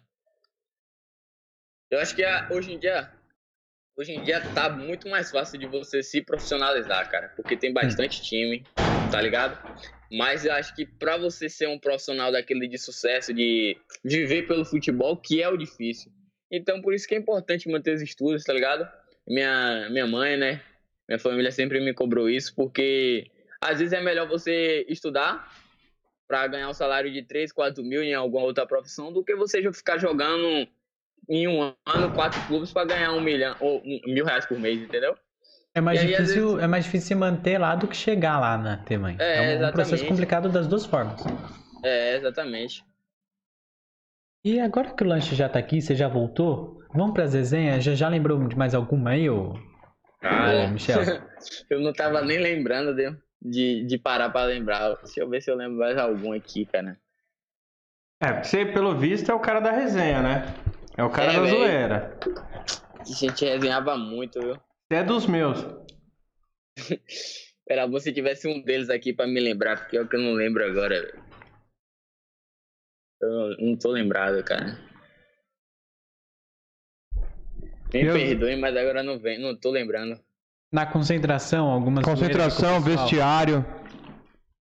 Tem, tem aquelas trollagens, né, velho? Aquelas coisas de. Vocês nunca mijaram na chuteira de nenhum atleta. Caraca, você me lembrou um agora com esse Daniel. Daniel cara, ele. Quando ele chegou, né? Ele chegou, ele era assim, bem na, bem na dele, assim, bem quieto, cara. Aí os caras, mano, bora, bora, vamos trollar esse bicho, vamos, vamos fazer uma resenha com ele. Aí ele tava dormindo, ele tem um sono pesado, cara. Pesado. Acho que se a casa desabar e, e não atingir ele, ele não acorda. Ele tem um sono muito pesado. A gente falou, vamos dizer que ele mijou na cama, cara. Aí passar pasta nele. Aí a gente foi, passou pasta aqui assim na, na bochecha dele aqui e, e aqui na orelha. Aí foi e colocou um, um bichinho, tipo um, um palitinho pra incomodar a orelha e ele bater dormindo. Aí ele bateu, saiu melando a cara toda assim de, de pasta, cara. Melou a cara toda de pasta, né? Aí os caras pegou, jogou, jogou um pouco de água dentro da calça dele e acordou ele de madrugada. Dani, Dani tá mijando na cama, tá mijando na cama, ele acordou. Quando ele acordou todo melado de pasta, todo molhado. E até hoje eu acho que ele acredita que ele mijou na cama nesse dia aí, ó. Só agora que, só agora que ele vai saber que foi mentira.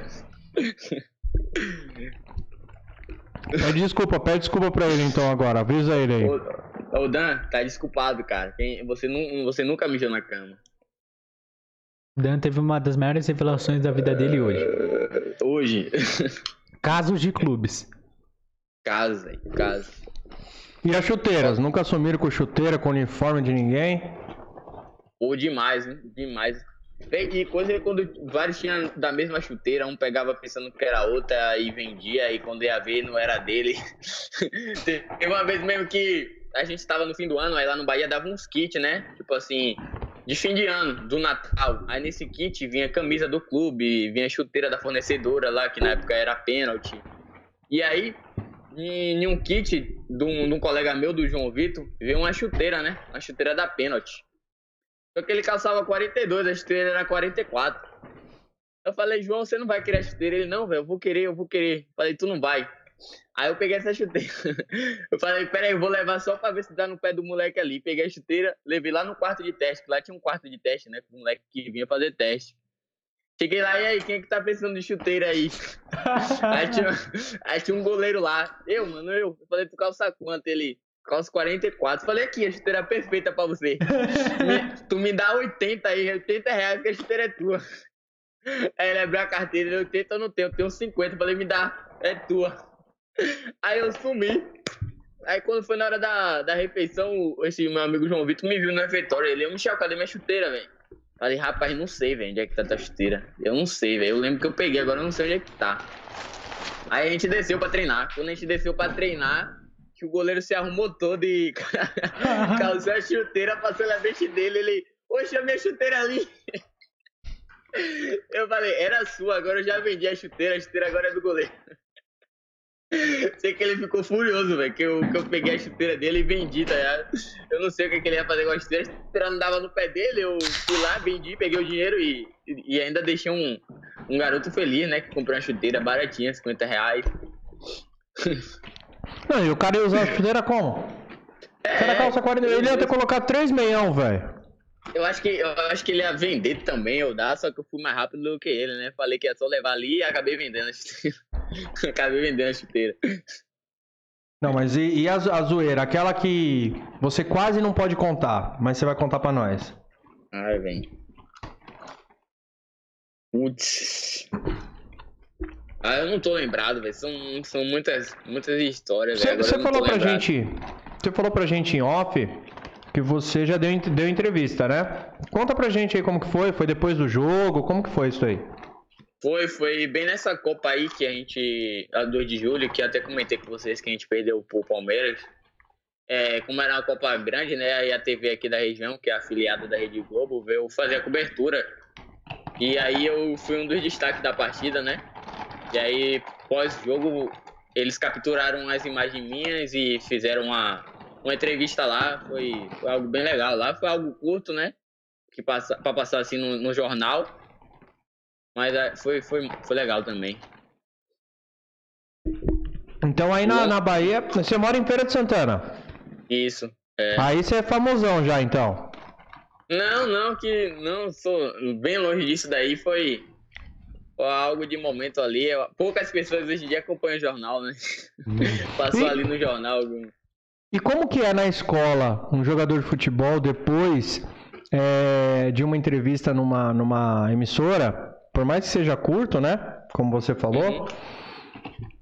Como que é? Os caras te reconhecem na escola? Cara, essa questão da escola foi um, até legal você tocar nisso.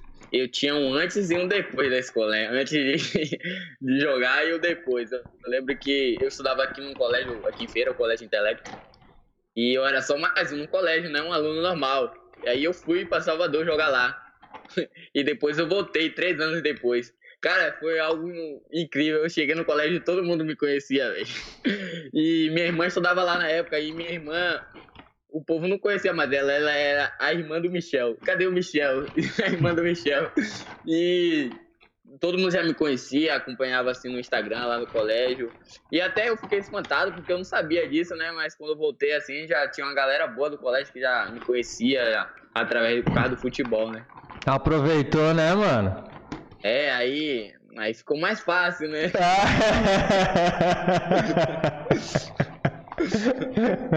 Aí você, você já passa a ficar mais bonito, ser mais cheiroso. Começa a ganhar uns seguidores legalzinho no Insta. Ai, ai, mano, resenha, a melhor coisa que tem, velho. Né, é, é a base do futebol, acho que a maior base do futebol é essa, né? É, e que infelizmente, com esse politicamente correto, pode parecer que, pô, sou repetitivo, fico toda vez falando isso em todas as, as resenhas que a gente fez. Mas é. Cara, é uma parte mais da hora, mas o politicamente correto tá tirando isso também do. do, do da graça do futebol, ou, que nem ó, os jogadores que eu mais admiro hoje e, e, gosto de assistir os caras, que é uma resenha, porra, uma atrás da outra, é o Denilson, é, o Denilson não, é o Denilson, o Edilson, Capetinha, jogou no Bahia. Discordo.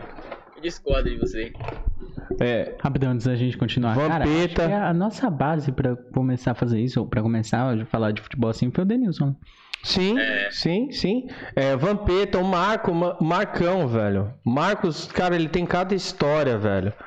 Que, pô, é fantástico. Então, é, até isso, você pode ver que os jogadores de futebol, hoje em dia, eles tomam um cuidado enorme para que.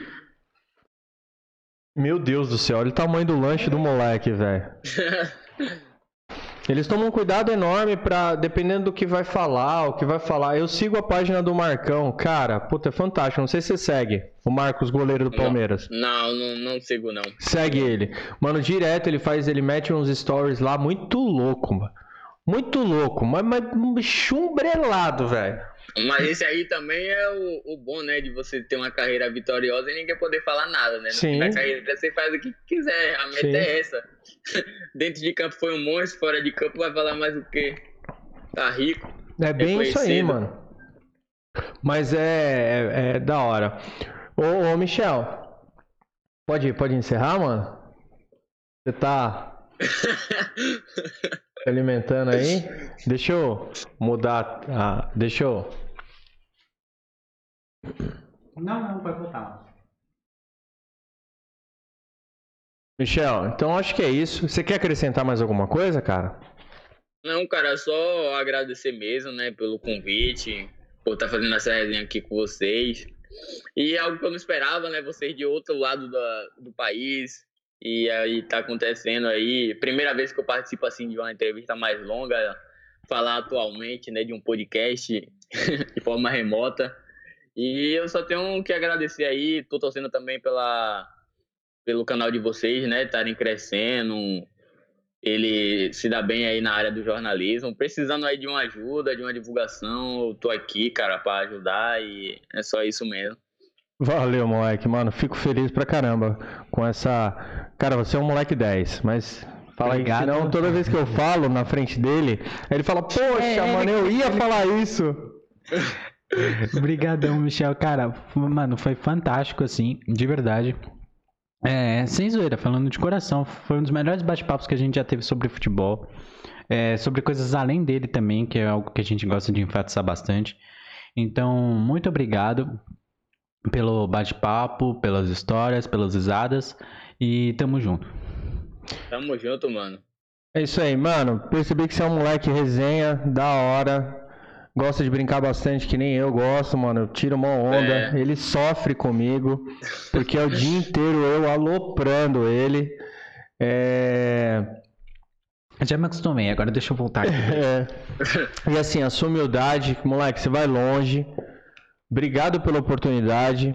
A ideia que a gente quis montar o canal para ajudar ele foi essa, para trazer aí a realidade de moleques que nem você, que nem o Juan, que a, sua, a família se abdica de alguma coisa é, é para o futuro do, do filho, né? Mas plano B, não deixa de estudar. Então, brigadão, cara. E eu vou cobrar aí, tá? Pra depois ir aí pessoalmente e comer esse hambúrguer aí na próxima entrevista. Queria mandar um abraço também pro meu pai aí, Pezão Roots, pra minha mãe, Rose, minha Peraí, irmã, peraí. Michele.